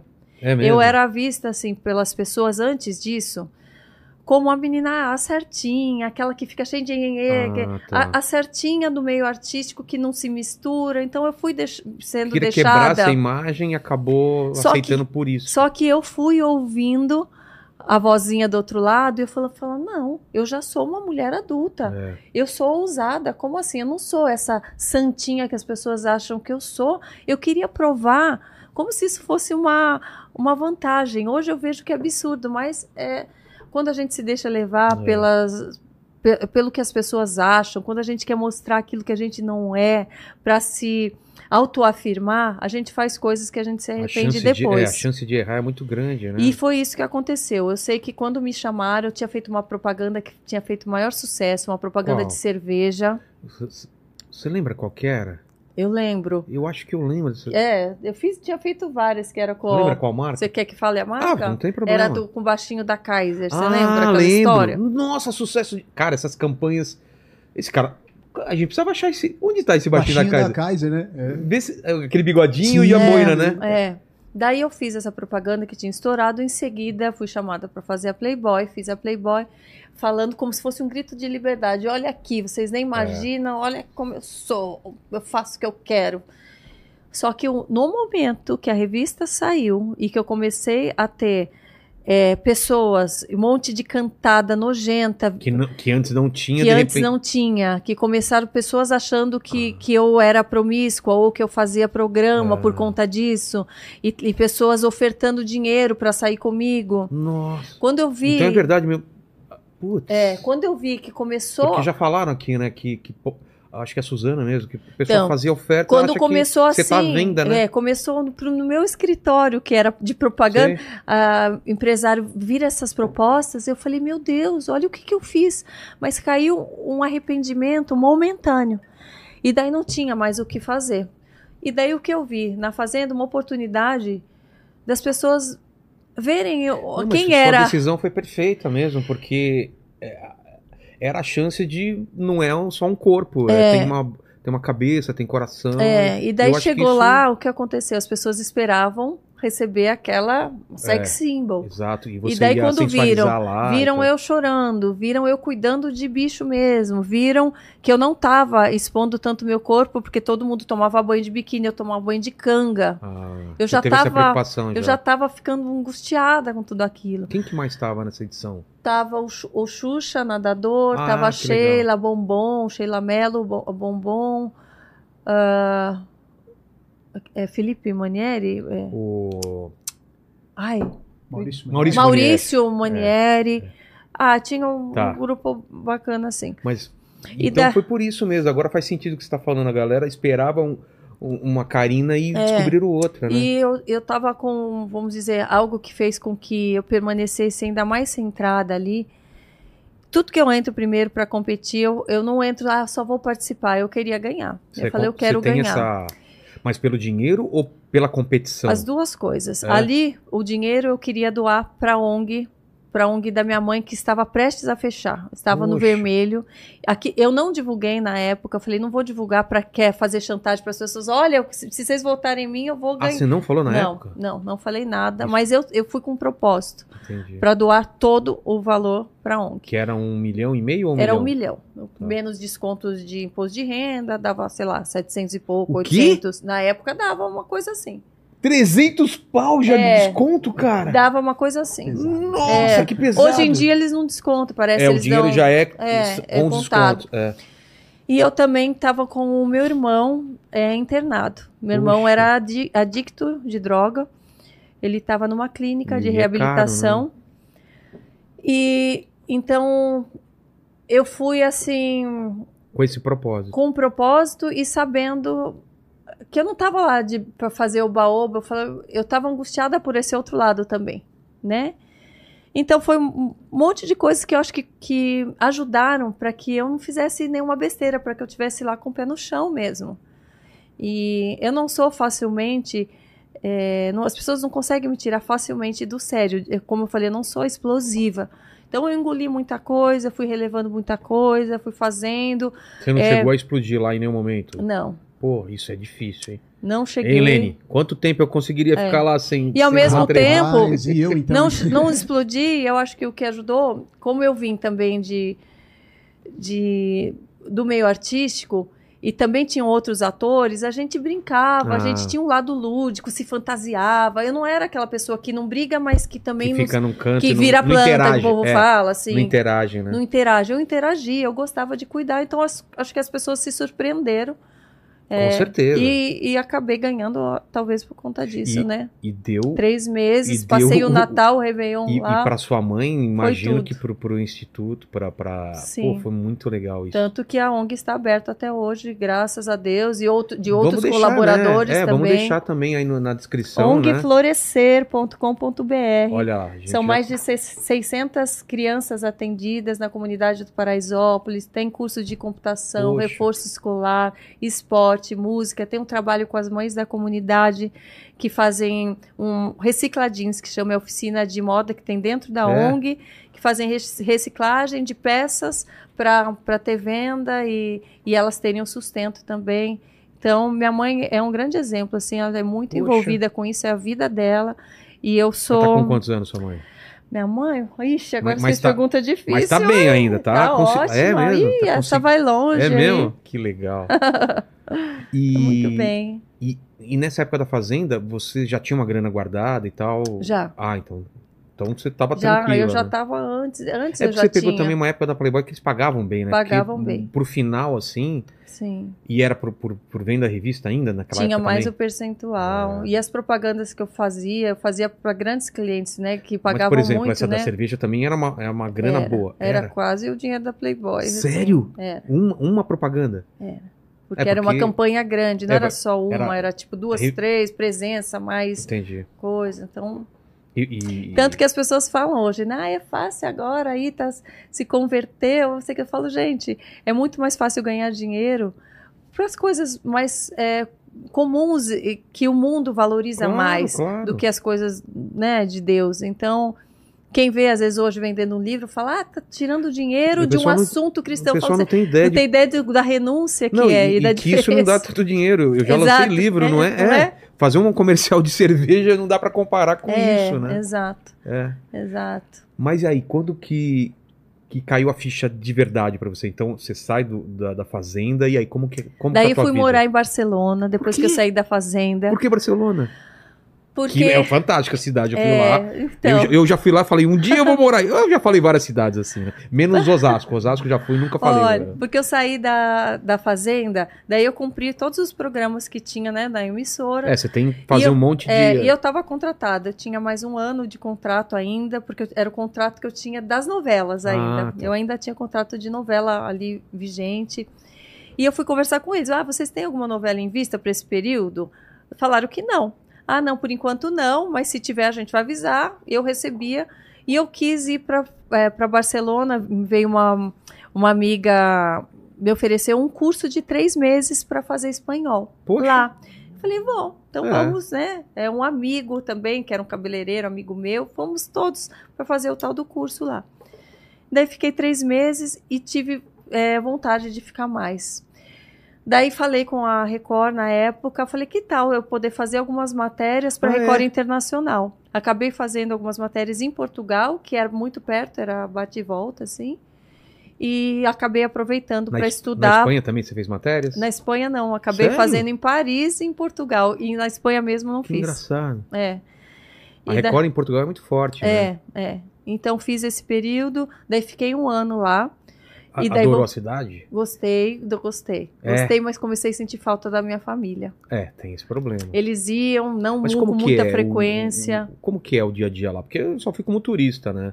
Como que é? O pessoal trata bem? É estrangeiro? Então, eu tinha um grupo de amigos da, da própria escola, né, que eu fazia, que era o ESAD. Era. Eu convivia mais com eles. O pessoal o catalão era mais ríspido, assim, com. Ah, é? com é. E ainda começou uma época de crise no país. Não sei Sério? se você lembra que, é- Não. que começaram a pichar todas as ruas, que começou a entrar num- numa crise de Sério? muitas é, é, passeatas, as pessoas dese- passando fome, começou a ter muita coisa, ter muito assalto. Hoje em dia voltou a ter, né? Caramba. Aqueles roubos de bolsa Na e tal. lá, aquela... É, das ramblas Sei. até isso. E eu comecei a, a ver todo aquele movimento. Então eu vi que o meu ciclo estava resumido ali, falei, tá, acho que tá na hora de eu voltar. E você aprendeu bem o espanhol Aprendi, lá? É? aprendi, fluente. Ah, sério? Daí comecei até a fazer. Catalão você não aprendeu, não? Catalão, não dá pra entender aquele. Não. É muito difícil. Daí comecei a fazer um pouquinho de italiano, mas daí logo eu voltei. Italiano é fácil, só faz assim, ó. Ah, Fa- Né? ma que? Ma che? Eu vou falar italiano. Ah, vamos Mas tu falar. tá muito più bello com esta camisa. Più muito più bello. É só fazer assim, né?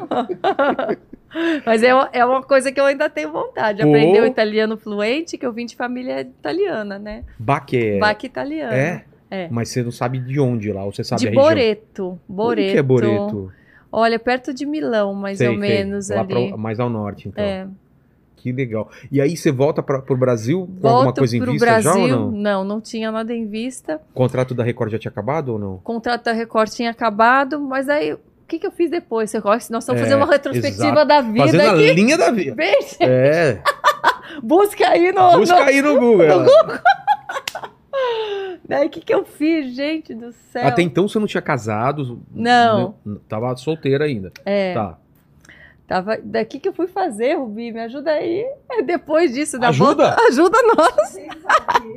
Da volta. Ah, fiz. Ah, gente, eu nem falei também, fiz dança dos famosos. Mas foi antes ou depois? Foi antes, eu já tô voltando. Dança dos Famosos foi em que Também época? ganhei, ó que beleza. Então, ganhei. Você só entra nessas paradas e ganha. Eu falo Mas quando é que foi? Foi em 2000 e... Mas foi entre uma novela e outra? Foi, Foi depois antes alguma... da, antes da Playboy, acho. Foi lá, Foi antes da voltei, Playboy, voltei. mas você tinha feito alguma novela? Tinha, foi na época de Tá. uma dessas novelas. E o Dança com Também. Famosos, como que é o lance? Foi Você também. você já dançava? Era- eu gostava era- de dançar, Mas mas, é- nada assim de fazer aulas de dança. Não? Não, Não? Fiz na infância balé, mas isso É, não- É. muito distante. foi, foi muito distante. Mas eu amei, porque também Tipo, era uma desafio vontade de e desafio, e, a vamos lá. Saía toda machucada porque eu me jogava. Eu queria fazer as manobras mais diferentes, joga pro alto, vira. E também foi. É, é cansativo, porque também exige muita dedicação, muitos dias de ensaio para estar lá no ao É. vivo, semana toda ensaiando. É uma pressão, né? Competição. Mas deve ser uma Hoje em experiência... é. Hoje em dia eu não quero competir nada, eu quero É. ficar só de boa, assim, tipo você aqui, ó. É, porque competir é uma, é uma tensão, Uma né? atenção, mas parece que eu tinha essa necessidade. É uma necessidade De provar. de, de provar. É. Eu tinha isso, uma necessidade de provar. Preciso provar que eu posso, preciso provar que eu vou ganhar. Eu É. preciso. Que é forte. Que eu sou forte, eu tinha essa coisa. Mas você ficava tensa, assim, na hora da, da- da- do júri e tudo mais? Ou... Eu ficava por dentro, mas eu disfarçava bem. É, ficava um assim, eu, er- eu errava o passo do tango, tava lá. tararam, tam, tam. Eu errava muita coisa, mas Chegou, chegou a machucar legal ou não? Não, de ter que Um sair. roxo, é, não, nada. não, não. Fica... Roxo, sim. É? Fiquei várias. Perna inteira roxa ficava. O que, que você dançou lá? Dancei tango, valsa, dancei salsa, dancei. Ah, to- todos Tudo. os ritmos. Tudo, tudo, tudo, tudo, tudo. Hoje eu não lembro, assim, muita coisa, mas foi muito legal. Mas parou ou você ainda gosta de dançar? Tem uma. Não, não parei. Não é parei. Parei, assim. Eu, eu não danço nada. Nada, não tem ritmo nenhum. Nada, nada, nada. Mas então isso foi antes, né? Foi Aí, antes. aí- Mais alguma coisa que você esqueceu antes? Ou, Não. ou vamos pra depois, então, de. Vamos de- pra depois. É, pra depois de casamento? Co- Foi, foi da volta de. Não, foi depois. Foi? Não, depois que eu voltei de Barcelona. É. Você volta de Barcelona, então. Daí eu lembro que eu fui fazer outros, outras coisas como apresentadora Tá. ainda. Eu lembro que eu fui fazer.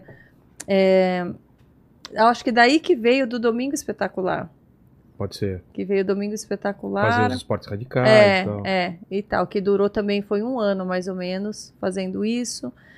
Escrevi livros, um infantil, um livro juvenil. É mesmo? Escrevi um chamado Felisca, na época, que era um livro que tem a ver sobre a felicidade, sobre um livro que eu fiz em prol da ONG, Ó. também já como uma maneira de arrecadar fundos para a ONG, que é a história de uma menina que que vê toda a maldade no mundo, que vê tudo o que está acontecendo, a- as pessoas buscando seus próprios interesses e ela descobrindo que ela, ela poderia colaborar levando a, a alegria para as pessoas, com o sorriso dela, com os bons atos dela, então transformando a cidade, a cidade em feliz cidade. Ah, Então era uma história curta infantil. alguém com- desenhou? desenhou, sim. Todo ilustrado? Todo ilustrado, bem lindo. Podia ter te trazido. Poxa, né? me traz depois Esqueci. pra... Não, mas depois me manda para o É. meu Fiz um filho. outro livro chamado Código K, que era um livro mais já é, juvenil.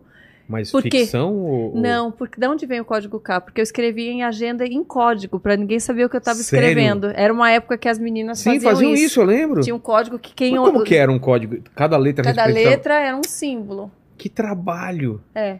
E você guardou essas agendas? Eu tenho, tenho rosas. Sério? Tenho. Não que que entendo vocês- nada o que está escrito hoje em dia, o É código. sério? você não consegue eu mesmo não sei decifrar o meu próprio código.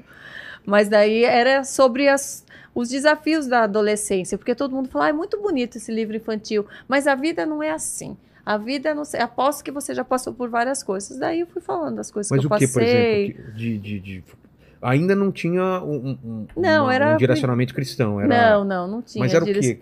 Falando de... de... Ah, de desafios, de, de momentos em que eu me- também me senti pequena. Eu lembro Ah. que eu falo até na entrevista do Jô, que ele perguntou alguma coisa e eu E eu fiquei super vermelha, que eu não lembrava, e eu acabei mentindo pra Sério? ele. E depois ele falou, não, mas não era isso. Eu falei, Mas você lembra o que foi que você mentiu? ah, era alguma coisa de quantos habitantes tinha na minha cidade, Natal. Aí você não lembrava. E eu tinha- não lembrei, eu chutei. Daí ele falou: não, é muito, muito diferente disso. Daí eu falo: nossa, Jô, desde que eu saí, diminuiu o povo de lá.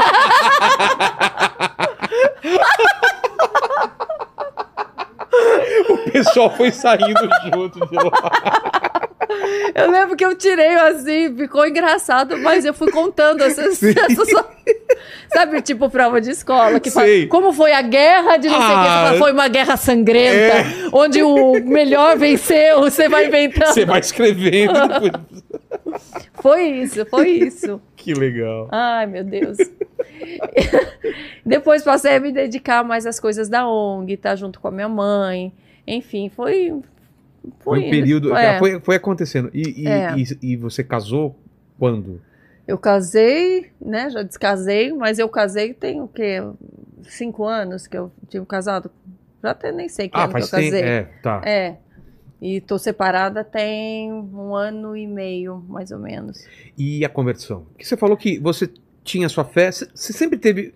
Sempre teve uma. Sempre acreditou que existia alguma coisa, certo? É, eu tinha ou- fé em Deus. Certo. fé em Deus, mas ainda eu tinha o que eu falo que é, eu acho, era o sincretismo, né? Que fala, é uma mistura de Sei. crenças.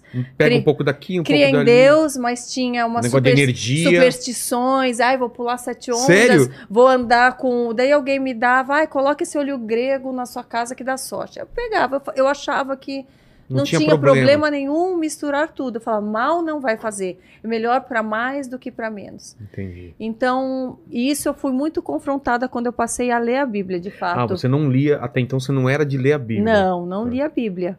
Então eu tinha a minha, a minha fé, eu buscava fazer o melhor possível, eu tinha exemplos dentro da minha casa, só exemplos positivos, eu não fui uma, uma criança que sofreu, que foi abusada ou que sofreu violência. teve os melhores exemplos. então- Graças a Que Deus. Graças a Deus. Então, é, eu fui, fui confrontada com a minha forma de pensar. Eu, eu creio assim que, que Deus. é, eu não tinha que dar trabalho para Deus. Eu achava, Deus me deu a vida. Eu não, quem Mas sou como eu assim dar trabalho pra Deus? O que, que é dar trabalho Dar pra Deus? trabalho para Deus é ficar perguntando o que, que eu Ah. faço, cuida de mim. Poxa, Deus tá lá, ocupado de tanta coisa, vou ficar preocupado. eu Vou ficar... Eu achava assim, Sério? tipo, ele me deu a vida. Não vou daqui ficar pra, enchendo o saco dele. Daqui pra baixo é comigo. Vou fazer o meu melhor, do meu jeito ele vai ficar Que feliz. legal. Não entendia que o Espírito Santo É. era uma pessoa, entendia, eu não entendia, falava, o que, que é essa, por que uma pomba? O que, que é isso? Então eu tinha essa mistura de coisas assim. E daí na minha conversão como foi? Eu meu pai ficou doente na pandemia. Antes disso faleceu meu irmão, eu fiquei um tempão sem trabalhar Tipo, também. Antes da pandemia, ele faleceu? É, não, faz 10 anos, Ah, né, que 10 eu já tô voltando lá Tá, atrás para tá. contar algumas outras Isso também te coisas que me caramba. afetou. Eu precisei ficar um tempo sem trabalhar, ajudar os meus pais. Eles mudaram de São Paulo. Nós morávamos todos na mesma casa. Mudamos de casa para poder mudar de ambiente, sair daquela, daquela sensação do luto. Vocês É. foram pra onde? Nós fomos para Ibiúna, no condomínio em, Ibiúna, condomínio fechado, afastado no interior, né, de São Paulo. Então foi um período que nós ficamos mais reclusos também. E agora voltando Tá. aqui, voltando para a conversão. Meu pai, é porque eu lembrei da Ah, doença é. do meu pai, do medo da morte, lembrei da, né, de como foi do- a questão do meu irmão, que foi muito dolorida também. Daí, Mas, mas só, só, desculpa, antes de você falar do seu pai, mas quando aconteceu isso com o teu irmão, é, o teu entendimento, você, tipo, ficou brava com Deus, você entendeu? Como que foi essa relação? Você nem... Não, eu fiquei muito é, com Deus não, porque meu irmão já já havia um tempo já já estava levando uma vida com, Ah, com a tá. droga Não foi de repente. e você- nós tentamos de todas as formas nós como família e a gente via que que não tinha mais o que a gente fazer, mesmo a gente querendo fazer tudo. E ele pegou uma doença é, respiratória Poxa.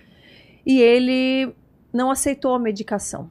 Ele não queria, porque ele já estava num período que ele achava que os médicos, que com o remédio do médico que ia matar ele, não Ah, curar, já estava tendo paranoias. E então foi um sofrimento muito grande dentro da nossa casa que ninguém soube na época o que a gente estava passando.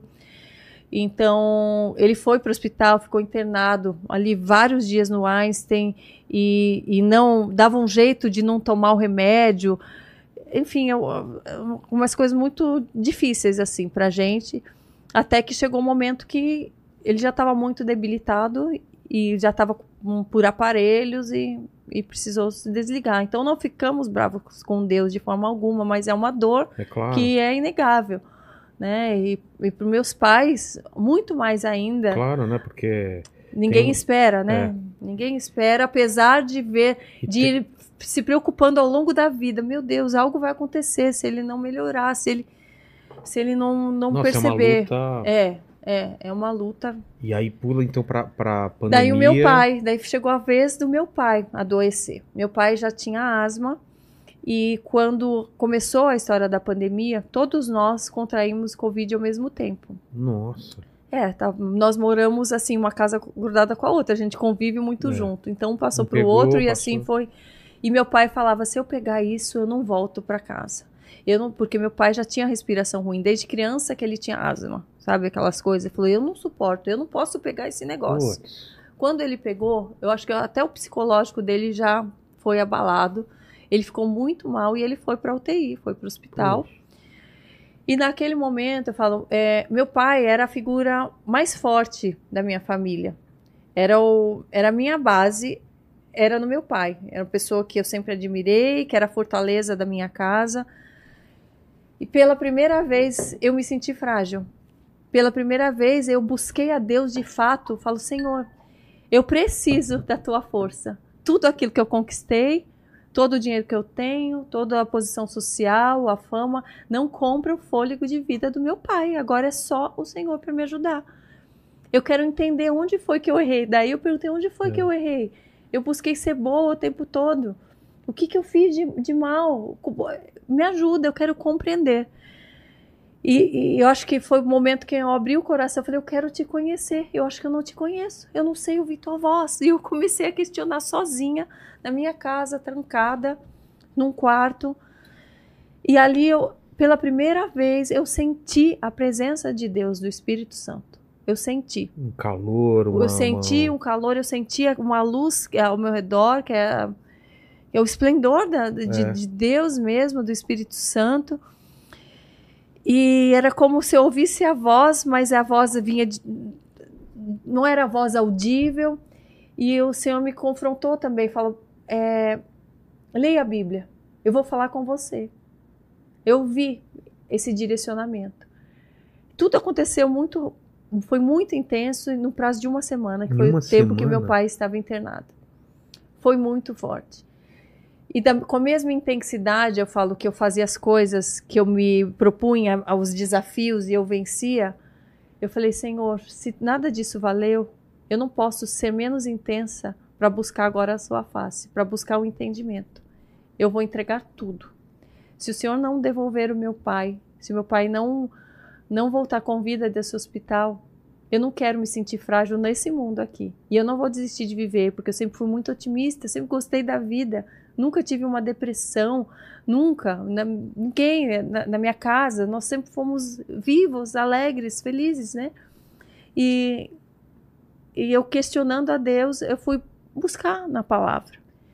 E, co- e conforme eu ia fazendo as perguntas e abrindo aleatoriamente, vinham as respostas perfeitas, vinham imagens de dentro da Bíblia. Eu É. acordava de madrugada, Vilela, assim, com cheiro de pão. Eu, eu acho tão lindo o cuidado de Deus, assim, porque eu acordava em horas eh, variadas e sentia o cheiro de pão pela primeira vez. Eu falei, será que ficou alguma coisa no forno, alguma casca de, de pizza Ué, queimando? E o que que é? E eu descia, nada, buscava, vendo se vinha do vizinho, mas de madrugada não vinha. Eu falava, "Ah, já agora que eu acordei, eu vou ler a Bíblia. Daí, no que eu abri a Bíblia, na primeiro, no primeiro dia eu abri, aleatório, falei, Senhor, fala comigo. E pus o dedo assim, saiu, eu sou o pão da vida. Puxa vida. Era ele. Então, eu tive muitas revelações. Foram muitas, muito intensas. Era o Senhor falando: não tenha dúvida que sou eu. Se você entregar tudo e passar a compreender o que eu quero, para que, que eu te formei, você vai encontrar não só o contentamento que você buscou a sua vida toda, você vai encontrar uma paz que você não teve. E daí eu entendi assim que eu precisava deixar até um, confronto também que foi muito grande comigo nesse tempo, que ele ele falou: "Você está colocando seu pai, idolatrando seu pai num lugar que deve ser meu". Porque eu punho o meu pai em primeiro lugar, mais do que a Deus. Antes de perguntar a Deus o que, que eu faço, eu perguntava para o meu pai. E eu até, eu imaginava, eu falava, o dia que meu pai for embora, meu pai toca piano clássico, lindamente, assim. E eu falava, o dia que eu for embora, que meu pai for embora dessa terra, eu não vou poder ouvir um som de piano que eu vou lembrar dele. Eu vou sofrer muito, eu já sofri antecipado, sabe? Então, quando o Senhor colocou, me mostrou onde estava o meu erro, eu falei, agora eu entendo. Então eu abro mão dessa idolatria do meu pai para viver a tua vontade. Se o Senhor tiver que levar o meu pai, eu vou entender que mesmo assim não foi por falta de amor, porque o Senhor está falando comigo. O Senhor está me recebendo. Ali eu fui confrontada em tudo aquilo que eu havia feito a minha vida toda, que eu achava que eu não fazia mal a ninguém, porque eu tinha uma índole boa. A sua intenção eu, era minha boa. Minha intenção era boa. Porém, eu posava nua. Eu, o, o, que exemplo eu dava? Quantos é, homens, às vezes, é, passaram a trair suas mulheres, ou na promiscuidade, ou na pornografia, vendo as minhas fotos? Quantos se embebedaram com aquilo que eu estava falando, beba, é. beba, anunciando de um jeito leve e tal? Quantos ali não bateram em suas esposas depois de, de, de beber aquela bebida, de, de, de, dirigir e atropelar alguém na, na estrada porque estava bêbado. Então, tudo isso eu fui enxergando a mim mesmo, enxergando meus pecados, os meus erros, mas eu falo que o Senhor é tão lindo que ao mesmo tempo que ele nos mostra, ele fala: "Filha, mesmo assim eu entendo que você não tinha entendimento. E eu tô aqui para te curar. Eu não estou aqui para te culpar, é. para te dar um peso que você não vai carregar. Você já está ferida, eu não estou aqui para te ferir mais. E eu vi o cuidado de Deus ali comigo. E eu decidi, eu falei, Senhor, daqui para frente, eu vou te servir não de boca, eu vou buscar entender a sua palavra para cumpri-las. Eu vou usar as minhas habilidades, os meus dons para levar outras pessoas a conhecerem esse amor que eu estou conhecendo agora, com 44 anos, Senhor, como eu queria ter te conhecido antes, como eu teria co corrido menos tempo em vão, como eu corri atrás de tantas coisas que hoje não me dão contentamento, enfim. Eu fiz um propósito com Deus. Eu decidi.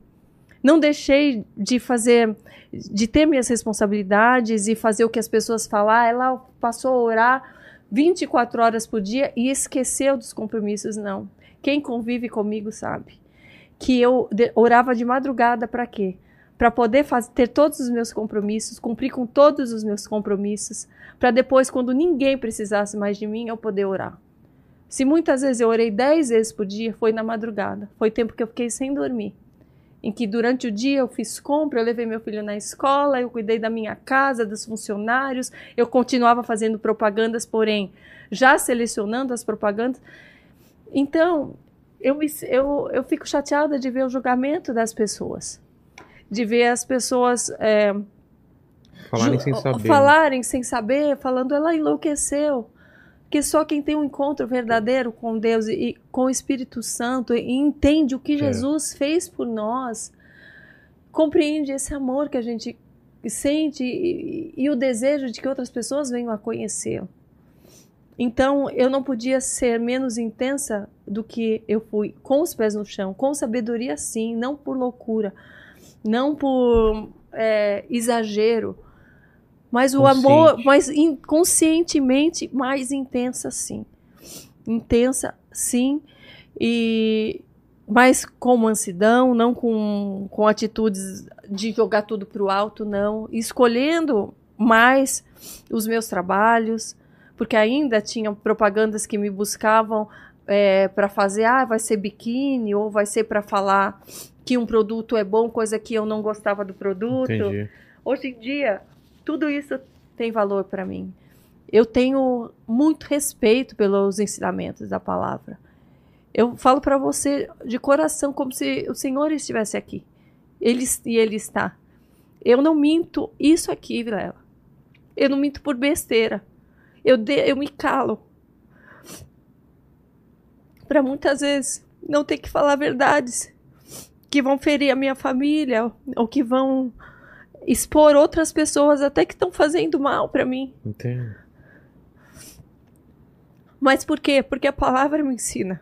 A palavra me ensina a ser assim. É, você E eu tenho frutos- o temor de Deus. E eu né? tenho frutos da presença dele. Eu tive grandes revelações, visões da minha casa, em Jerusalém, em- em- do Senhor me confirmando: eu estou aqui. Eu não vou jogar tudo para o alto para manter uma imagem de falsa cristã, jamais. Jamais. Eu tenho zelo, eu tenho respeito. E aí, Karina, quando você perde teu pai. Não, eu não perdi meu pai, glória a Deus. Nossa, que susto, né? Porque eu tava. Eu já tava desesperado. Então deu tudo certo. Deu. Ai, graças a Deus, Karina. você- Eu já. Oh, Do Deus. jeito que você tava falando, eu falei, meu, a última semana, não sei oh, o quê. meu Deus, não, deixa que eu te bom. contar. Como que Fran. foi?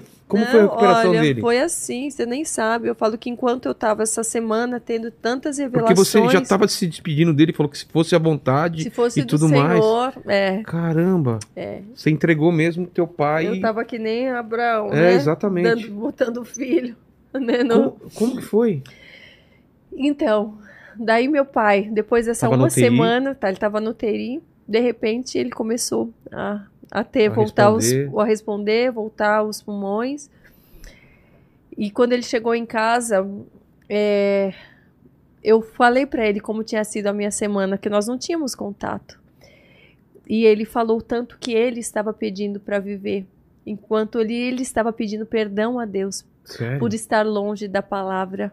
Porque meu pai, ele já tinha já teve um período que ele esteve mais próximo, que ele que ele viu a Jesus mesmo, ele teve a visão mesmo de Jesus e um momento que ele estava ruim, é, mal de coisas profissionais e depois ele ele mesmo reconheceu que as coisas foram dando certo e ele foi se afastando. E naquele momento ele disse que orava muito, falou: Senhor, eu não quero ir agora, me desculpe. E foi passando o filme na cabeça dele, dele desejar ver o neto crescer, dele estar mais tempo ali. Ele não sabia o que, que sabia o tanto que eu era ainda dependente dele, apesar de, de eu me achar super independente, mas o pai sabe, e uma ele mãe sabe, sempre é. sabem, né? E daí ele também estava em oração. E quando ele voltou, nós conversamos sobre isso. E eu falei de todas as revelações da todo- Bíblia e tudo que eu tinha né, tido da presença de Deus. E ele começou a ler mais a Bíblia, começou a fazer o devocional. E ele começou a ter as experiências dele. E ele se converteu e ele se batizou junto comigo. E assim foi, foi E- uma mas- conversão dupla. E aí, como, como foi isso? Aí você falou, preciso encontrar uma igreja. E como você começou a daí procurar? na pandemia as igrejas Ah, estavam é? fechadas. Mas tava tendo culto online, né? online, mas eu não tinha ideia nem de onde Ah, tá. procurar. Eu, eu assistia muito culto internacional da Joyce Meyer, Sim. enfim, palavras que vinham assim, inclusive é algo interessante que quando eu vi a, a Joyce Meyer dando o curso, o culto dela, eu não tinha afluência no inglês e eu entendia tudo Sério? o que, que- o que ela falava. de- Sem legenda, é impressionante, assim. É. Eu comecei a entender tudo e, e foi um- mais uma possibilidade que eu, eu senti que o Senhor queria falar comigo através daquelas mensagens, né? Daí eu, sem saber no que procurar, eu Lendo a comecei Bíblia. lendo a Bíblia. Eu comecei a fazer algumas orações no meu Instagram. Como assim? Eu tinha um livro, um livrinho de orações que eu tinha comprado pequenininho, que eram orações bem curtas. E cada vez que eu lia a Bíblia, eu depois eu lia essa oração e eu falei: "Ah, vou gravar hoje". Pela primeira vez eu gravei, gente, eu quero compartilhar com vocês uma oração e li. E o- como foi que o muitas, pessoal respondeu? muitas pessoas respondendo muito bem, falando: "Você não vai dar oração amanhã?" Foi Olha. tão bom te ouvir, me deu uma paz. Eu não sei, você passou de um jeito tão bom. É, eu quero mais. E as pessoas falando, me cobrando para postar todo dia. E eu comecei isso, começou a me encorajar a postar todo dia. No que eu comecei a postar com mais constância, começou a vir as críticas Já? da imprensa Ah, tá. falando Ué, vai virar pastora agora? Putz. Ela não sei o que, agora pirou, só faz isso, só fala nisso, tarará. E foi algo que eu pedi também. E é engraçado que quando você tava fazendo comercial, posando nua, não tinha crítica nenhuma, né, sobre Não. isso. Você vê, né? Não, não tinha. É só uau, É. tá arrasando, tal. É, Empoderada, é, É. dona do próprio corpo. é. Isso. Ainda não tinha esses termos, hoje É, em dia seria exatamente. isso. Mas isso te abalou no, no começo ou você falou, não, é isso mesmo? Ou, ou- ou te pegou essas críticas? Então, eu não é, não me pegou, não pegou no meu ego, mas eu fui buscar em Deus. Eu falei, Senhor, será que eu estou querendo falar demais? Será que é algo que eu devo só guardar no meu secreto? Ah, tá. Porque tem muito disso, né? É. Ah, você tem que fazer no teu secreto e vinha pessoas falando isso. Ah, mas ué, a palavra de Deus não ensina isso. Fala que a comunhão com o Espírito Santo é no secreto e tal. E eu fui buscar em Deus e, e me saiu uma passagem que diz é, o Senhor me respondia muito prontamente, assim, até quando vinha a passagem que eu nem tinha lido, eu ia buscar, será que isso está na Bíblia? Eu via, estava lá, vinha a frase, onde diz que, né, que tudo aquilo que o Senhor revela na escuridão da noite, nós temos que durante o dia levar adiante, levamos durante o dia levar para outras pessoas. E eu entendi, eu falei, Senhor, era tipo um continue, continue. E eu fui recebendo muitos testemunhos, ao mesmo tempo o pessoal que era é, do meio artístico achando que eu estava enlouquecendo, porque eu deixei de ir. Aí já começou a abrir né, as festas e eventos, eu deixei de ir porque eu já não tinha vontade. É. Eu estava estudando a palavra, eu estava me redescobrindo, eu estava num processo de, de, de- Não falo autoconhecimento, mas é um, um Cristo conhecimento, É. porque a, a luz da palavra. Porque se a gente tentar só se autoconhecer, auto- a gente passa uma vida Exato. tentando se autoconhecer, não se conhece, né? Mas eu fui buscar ali entendimento para o que ele tinha né, me gerado, o que ele queria de mim, e fui confrontada ao saber que até então eu não era considerada é, filha, como diz na palavra, eu era criatura. Que diz que só depois que você aceita Jesus, compreende Ele como seu Senhor e Salvador, você se torna filho de Deus. Está na palavra. E eu falava, gente, eu achava que eu era filha. Ele, eu só era uma criatura. Tantas coisas que eu fui descobrindo e eu me encantei com, com a palavra, com o caráter de Deus, de saber que tudo aquilo que ele fez não era um conto de fada, tudo aquilo foi real, tudo aquilo se cumpriu, tudo que ele dizia que iria acontecer aconteceu, tantas profecias que os profetas narraram foram acontecendo. E, e eu tive a revelação mesmo, através do Espírito Santo, do que do que ele estava querendo dizer. Eu não tive dificuldade em compreender a Bíblia. De cara, eu- a Bíblia me foi revelada. Então, eu falei, uau, agora eu estou aqui pertinho do céu, eu vou falar com Deus diretamente. Foi eu- e uma até descoberta. uma descoberta que até hoje eu não passei nenhum dia da minha vida, desde a minha conversão, sem orar e sem ler a Bíblia. E sem cumprir aquilo que ele me ensina ali. Então, e, e eu incentivo a todos, aqueles que às vezes estão fracos na fé, ou estão passando por um, um esfriamento espiritual, ou estão querendo uma saída, compreender o que, que falta. Busque orar é uma fórmula que, aliás, muitos pastores me ensinaram, né, ao longo do conforme eu fui conhecendo a todos eles, e eu vi que havia uma fórmula para todos. Eu falo, cada um tem o seu Teu jeito de- testemunho é. e tal, mas o que que, O que te- que eles é- têm de igual É, ali? E o que, que você percebeu que tem de igual? Oração, Leitura, leitura da Bíblia. Bíblia, o devocional diário. Os que se desviaram foram porque deixaram de fazer isso, foram porque já estavam achando que já sabiam tudo e foram se afastando. Então eu falei: se é isso que dá certo, eu não vou deixar. E não deixei, e não deixei. Só que quem vê de fora não vê, porque eu não vou ficar falando é, Claro. o tempo inteiro o que, eu, o que eu vivo no meu secreto, que, mas tudo é direcionamento de Deus. Até as batalhas, as dificuldades que quem vê de fora fala, ué, a vida dela só piorou, ela virou cristã, olha que absurdo. Antes ela estava em todas as capas, Ah, estava sendo idolatrada, estava ganhando mais. Olha agora o que aconteceu. Tem gente que vê dessa forma, porque muitos querem estar num pedestal É. onde eu estava, onde outros artistas estão, No lugar de adoração. no até, lugar né? de adoração. Mas é, o, que, eu- o que eu vivo ali não se compara a isso. Não se compara. Então, por que que o julgamento não, não me faz parar de ser o que eu sou? Porque na contrapartida do julgamento externo, tem um Deus que fala comigo no secreto e fala continue. E que me revela, você vai passar por essa batalha, coisa que eu falo, e agora? Mas o que vai acontecer? E ele vai me direcionando. Para mim não foi nenhuma surpresa o que eu passei, Vilela. É. Não foi nenhuma surpresa, porque eu só não sabia de que forma as coisas iam ser conduzidas. Mas tudo antes das coisas acontecerem, o Senhor foi me revelando.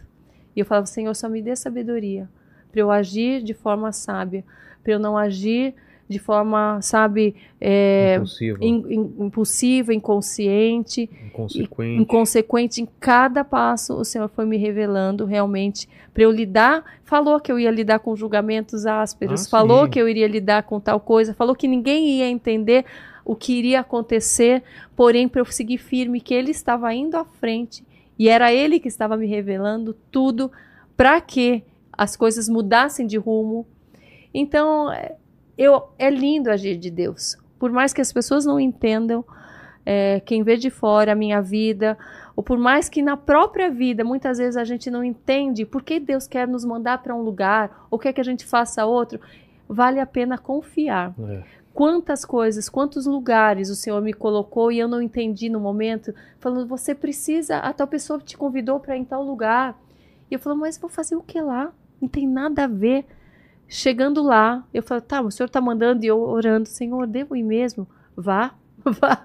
E, e eu chegar lá, uma pessoa vir dar uma palavra, ou Tinha um é, motivo. tinha um motivo, e eu falo, Senhor, como é bom te obedecer, como é bom manter o Wi-Fi ligadinho com o céu ali, como é bom, eu não quero perder isso, eu só quero que isso se intensifique e quero que as pessoas busquem mais isso, porque a gente ainda é muito limitado para compreender o que o Senhor deseja fazer muito, em nossa muito, vida. muito. A gente ainda acha Quer, que é quer uma controlar, coisa é, quer controlar a vida, né? é, e muitas vezes a gente fica com o pé atrás, fica com medo daquilo que a gente não vê. Eu não tô vendo, eu não tô entendendo. Só que quando a gente Depois abre. faz sentido, é, né? faz sentido. Eu falo assim, hoje em dia os meus sonhos, é, todos eles eu coloco em Deus e falo Senhor e falo faço realmente a oração do Pai Nosso, entendendo o que é oração, falo Senhor, se não for da tua vontade, que os meus sonhos não se realizem, mas que os seus se realizem. Hoje eu olho para trás e vejo tantos sonhos que não se realizaram meus e que eu falo graças a Deus, o Senhor estava ali me protegendo já, porque ele via a intenção do meu coração mesmo sem eu ter dado devido valor a ele. Ele já estava protegendo porque ele via que não tinha maldade, que era só falta de conhecimento, né? E hoje em dia, o que, que ele tá te falando? Hoje em dia, Você tem. Porque você tá com podcast, você tá. sim, Tá, aliás, tá levando, a, levando a mensagem, tá Sim, levando pessoas lá pra falar. aliás, como que veio a história do podcast, É. né? Quando veio toda essa notícia aí que eu tinha ficado fanática Sei, e tal, Você já tava. Isso, isso durante a pandemia ou foi depois que começaram essas logo notícias? depois, né, que eu fiquei um tempo fazendo, Sei. depois começou esse assunto. Ah, parece que ela tá só fala nisso e tal. Daí já havia um podcast na época que entrevistava pessoas que tinham tido uma conversão ou que tinham testemunho de fé e eu fui convidada aí Como. como... como entrevistada, tipo hoje. Sei. Eu conversei com, que é, com dois pastores que estavam é, comigo, que eu passei a conversar e acompanhar. E até perguntei, você acha que eu devo ir, né? E eles até falaram, acho que é melhor você esperar, que eles sabiam que eu estava batalhando por outras questões familiares em oração. Entendi. Que as pessoas só estavam vendo um testemunho de fé, mas não via que haviam Ah, outras batalhas, questões né? É. batalhando em oração, ele falou: é melhor você esperar e tal, para dar um testemunho completo. Porém, eu falando com Deus, e ele vai, a hora é agora. Eu falo: meu Deus, então eu vou. Cheguei lá, falei, né, do que tinha acontecido e tal. E eu gostei tanto de estar lá falando de Deus com outra pessoa que falava de Você Deus. sentiu a vontade. Ai, eu sentiu- falei, Senhor, eu posso ficar aqui para sempre nessa salinha? Foi tão bom. E no, no meu íntimo eu desejei, falou, que maravilha um trabalho desse. É tudo que eu gostaria para mim. Senhor, me dá uma oportunidade tipo essa. Fui embora. Fez muito sentido pra você. Muito sentido. E eu falava que oportunidade de conhecer as pessoas, o testemunho das pessoas. Olha que máximo, quanto eu iria aprender com isso. Uma semana depois, o pessoal da direção eh, me ligou. Falou, Karina, a apresentadora atual, nós tivemos eh, uma desistência, ela não vai poder mais continuar, ela está com outro projeto dela. E o seu podcast teve tanta relevância, a gente sentiu tanta verdade em você, você foi tão bem recebida que a gente queria te convidar para você conduzir o podcast. Poxa. Eu falei, Senhor, você está falando comigo. Eu falei, meu Deus, mas ali eu me senti insuficiente. Eu falei, quem sou eu para entrevistar as pessoas que estão há 20 anos Ah, no Evangelho? Que eu não tenho capacidade, eu, tô- eu só sei do meu testemunho. Eu leio a Bíblia, mas eu não tenho versículos decorados. Se perguntarem qual é o meu livro preferido, eu não tenho, não sei nem falar. Eu falei, vou ficar numa saia justa. Senhor, eu preciso aprender mais. E o Senhor falou para mim: você quer aprender? Olha que oportunidade. Você vai perguntar tudo aquilo que você deseja. Você se acha limitada, né? É. Com a, com a sabedoria limitada? Olha que oportunidade Exato. de ampliar o teu As conhecimento. tuas dúvidas podem ser as dúvidas das pessoas que estão assistindo. Foi né? isso. E daí eu- isso me encorajou. O Senhor me encorajou no secreto. E eu falei, eu vou aceitar. Com frio na barriga, falando, não posso envergonhar, não a mim, a palavra de Deus. Eu não posso falar uma coisa que a palavra diz, uma coisa que a palavra não diz, com maior receio. Mas eu fui muito bem recebida ali e passei a, a ouvir daqueles testemunhos, aquilo me fortaleceu em fé. Aquelas pessoas todas que passaram por lá, hoje são minhas amigas, todas mandam mensagem, eu oro por você, eu intercedo por você, o que você precisar de oração, pede para mim. E o Senhor foi me cercando de pessoas de Deus com a mesma fé, com fé ainda mais forte, né, do que eu, aliás, com mais conhecimento. E naquele um ano, depois daquele um ano, é que eu fui passar as maiores lutas. Que veio a questão do meu divórcio Ah, tá.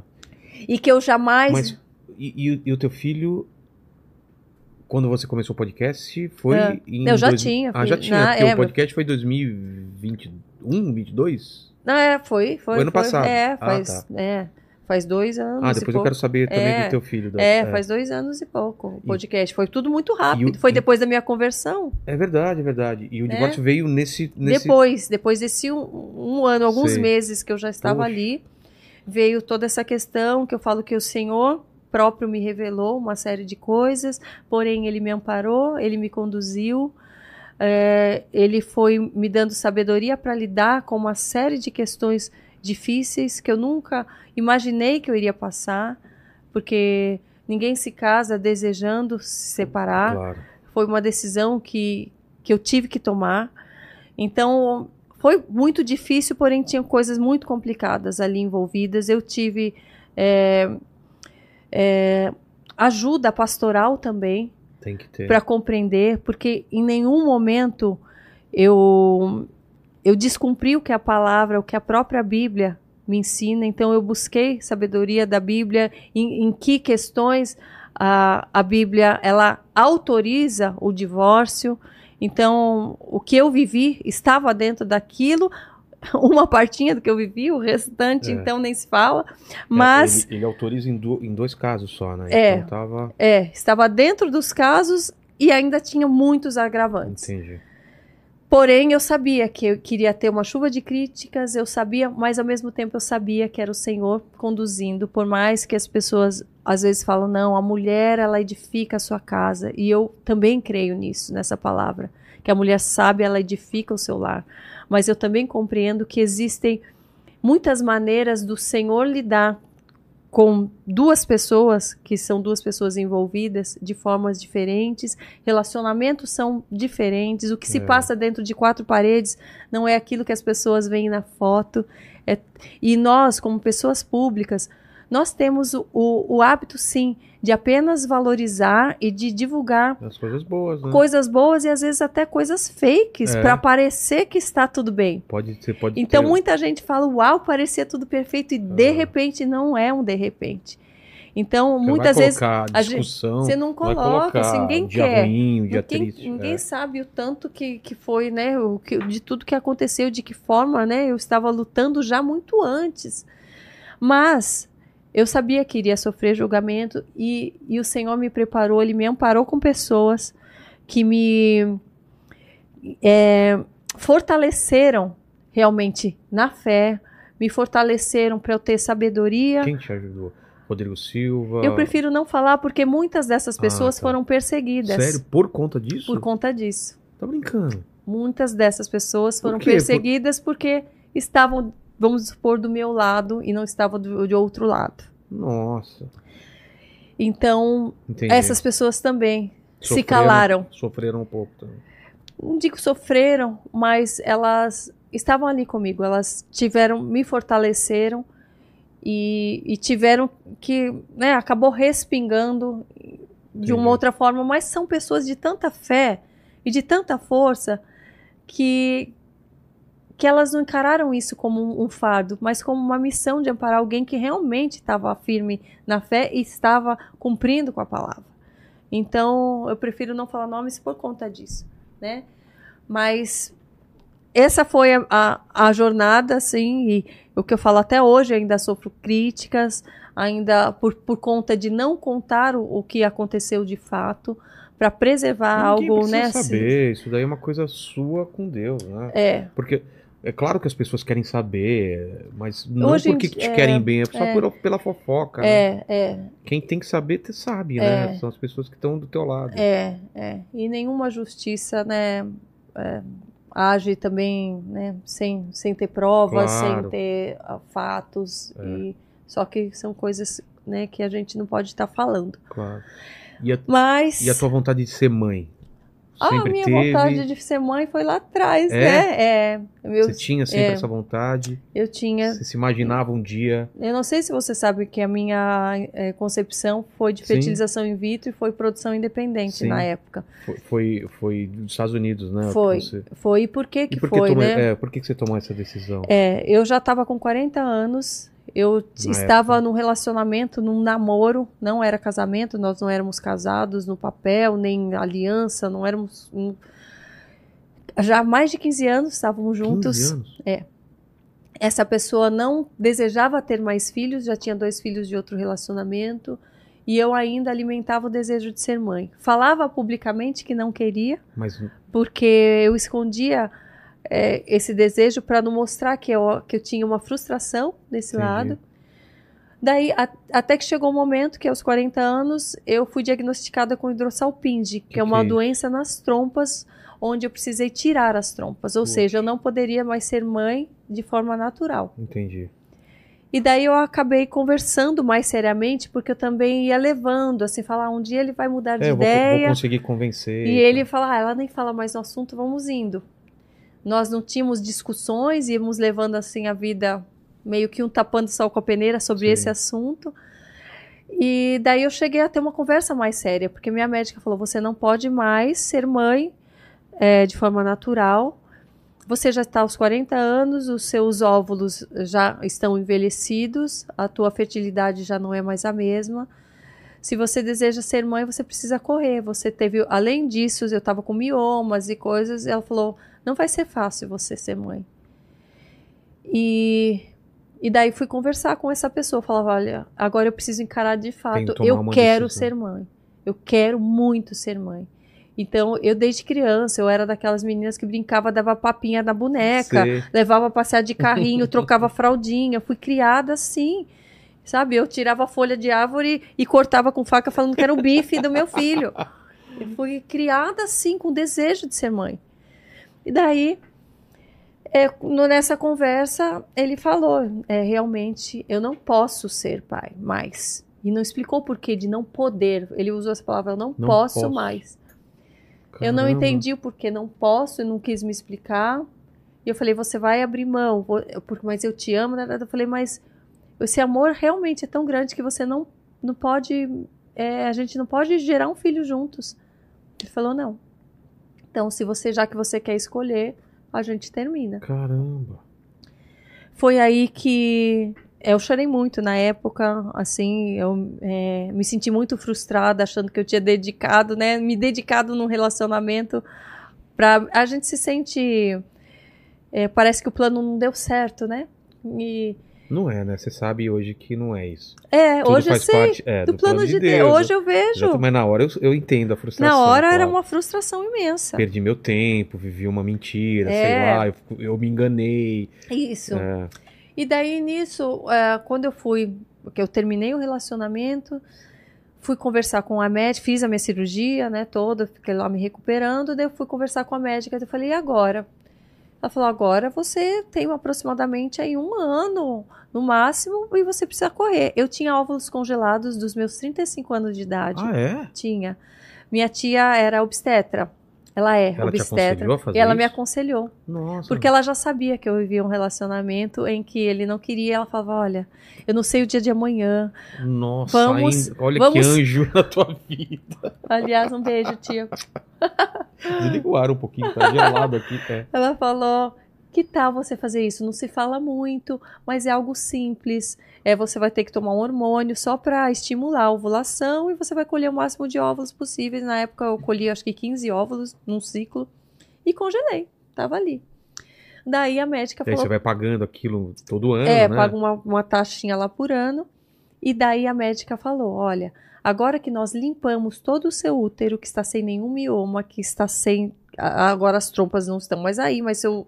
Seu né, toda a, tua parte reprodutiva está ótima para receber um embrião. Seria ideal. Eu falei, e agora? É. Eu vou sair atrás do primeiro homem que eu É, vi na esquina. é assim. E aí, quem pegar um amigo, me doa aí. E, e daí ela falou: olha, existe. Eu falei: o que, que eu faço? Falou: existe a possibilidade de você fazer com doador, com doador anônimo. É, o porquê que eu fui escolher nos Estados Unidos, muitas pessoas falam: olha, por que, que você não escolhe no Brasil? Porque, eu explico novamente, é, fora do Brasil, a gente recebe muito mais informações sobre o doador Ah, é? de gerações, de questões é, fisiológicas, de Saúde. saúde, se tem probabilidade de ter uma doença aqui ou ali. Entendi. Recebe, Tá mais avançado tem lá. isso. fotos da infância do doador.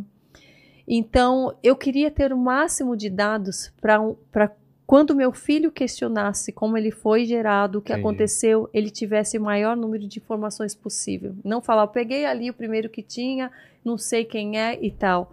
Eu tenho tudo isso guardado comigo, tudo. Meu filho sabe de que forma ele foi gerado. Desde pequeno, Ah, é? ele já sabe. Eu- ele já sabe, ele já viu o vídeo de como é feita uma fertilização, ele já sabe da questão do doador. Isso eu nunca foi, eu nunca menti para ele com relação a isso. Que eu jamais, é, eu, eu tenho um cuidado tão grande com ele que eu jamais queria que um dia você falasse, mamãe, você me contou uma história, mas era outra. Então, até o porquê na época as pessoas até falavam, você não devia nem te ter explicado para os outros que foi dessa forma. Por que, que eu quis explicar? Eu mostrei como que foi esse processo. Eu, eu gravei o processo todo de como foi para que tudo estivesse registrado, para que não gerasse nenhuma dúvida de que ah, ela engravidou de qualquer um e falou o que foi, não sei o quê. Então eu Entendi. mostrei como foi, eu mostrei a minha médica falando, tudo. Eu fiz um reality na época. E hoje, é, mas eu também entendo que tudo tem um porquê. É, chamava Caminho de Mãe, que falava justamente sobre a dificuldade Ah, minha tá. de engravidar, sobre a, Mas as- mesmo assim ainda era difícil de engravidar, mesmo tendo. mesmo tendo, é, lógico, você, você faz ali, você faz a, ferti- a fertilização in vitro, Como você funciona? já não é a certeza de Você- que vai gerar um embrião. Tá. Porque, primeiro, os óvulos são congelados. No descongelamento, já pode acontecer de perder um óvulo, perder outro. Entendi. Na hora de juntar in vitro o óvulo com o espermatozoide, pode acontecer de não gerar um embrião. Gerando o embrião, o que acontece? Ele vai para biópsia para ver se, se tem alguma doença congênita, Ah, é? se ele está com toda, né, com todas as células necessárias para ele Desenvolver. desenvolver. Então, além de tudo, passa por esse estágio. Depois de tudo isso, ainda pode ser que o útero não acolha, Ah, que não nossa, fique é preso. muito, muitas etapas que muitas etapas, muitas etapas. E podem. Assim que você escolheu, então, deu certo já da primeira vez? então, daí é, gerou só um embrião. Isso é, isso é eu- ruim? É Ah, pouco. porque, ah, porque eles você fazem. põe igual- vários. Ah. Ó, você põe mu- muitos ali. É, e gerou só um. É, o meu, o- na época eu usei, acho que foram, sim, né? 13 óvulos eu usei. Tá. Gerou um embrião só. Esse um foi para biópsia. Esse um veio para mim e, e deu origem ao meu Nossa, filho. que maravilha. Eu sabia que era um menino. Eu tinha certeza que era um menino. Ah, não, não pelo, por- pelas etapas você não sabe. Você- Pelas etapas depois você sabe. saber. Ah, Depois. Depois Mas você, você, não sabe. escolhe também. Não, não. Ah, eu quero ter um menino. Não, é Não, assim que funciona. Não, tá? não, não. Não, nem pode. Mas ger- eu- eu- na, na hora de gerar, poderia gerar um menino ou uma menina. Só sobrou um. Se fosse menina, eu ia ter uma É, menina. exatamente. eu não tinha uma preferência, mas eu tinha um, Você- o que eu chamo sabia. que era intuição, É. mas é, já é, né?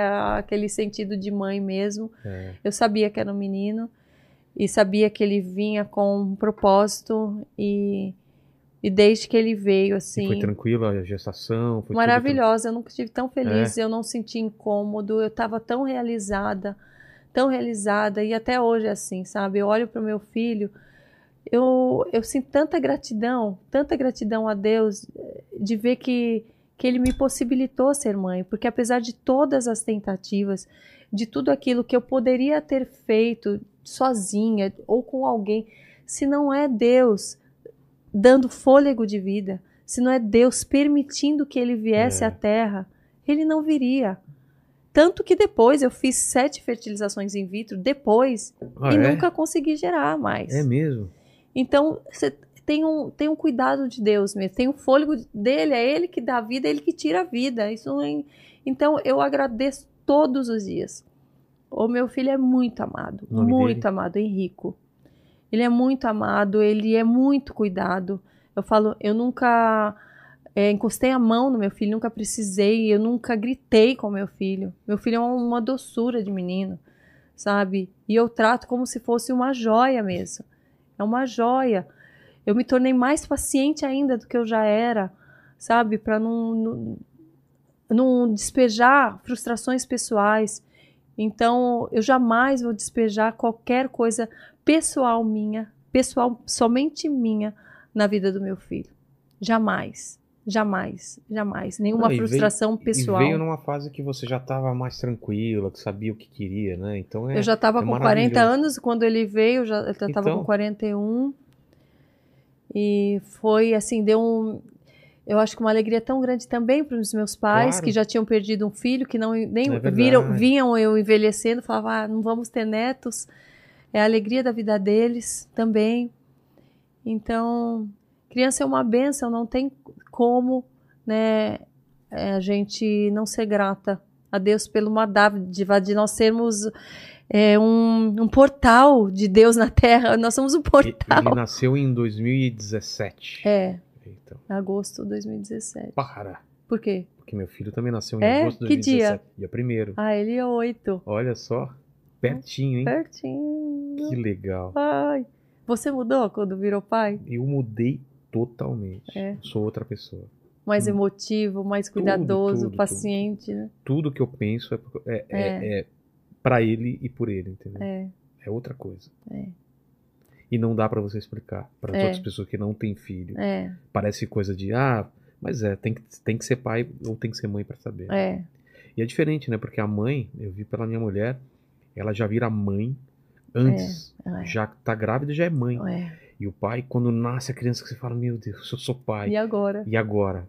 Enquanto É. tá na barriga, você fala, ah, sou pai e tal. Mas quando nasce, É, uma responsabilidade cai no seu ombro, que é uma coisa é, incrível, assim. é. Mas eu também, que nem você, sempre sonhei em ser pai, sempre imaginei, sempre tive isso. E eu demorei também. é. Tô com 52, você imagina. Você tá com tempo- 52? É, vou fazer Gente, 53 não esse parece. ano. E eu, eu esperei também, porque falei, não quero Então, desperdiçar, né? é. Mas o meu não era nem que eu, eu que esperei porque eu queria esperar. É, né? eu O no meu caso eu esperei mesmo, entendeu? O meu É. não. O seu já podia ter O meu tido foi, antes. ai meu Deus, tô ficando velha, tipo, e agora? Por uns 45, né? Né? Do segundo tempo. Foi, então você imagina a minha gratidão. Puxa Quando eu vida. ve- vejo, eu falo, mamãe, eu falo, gente, eu, eu me tornei mãe mesmo.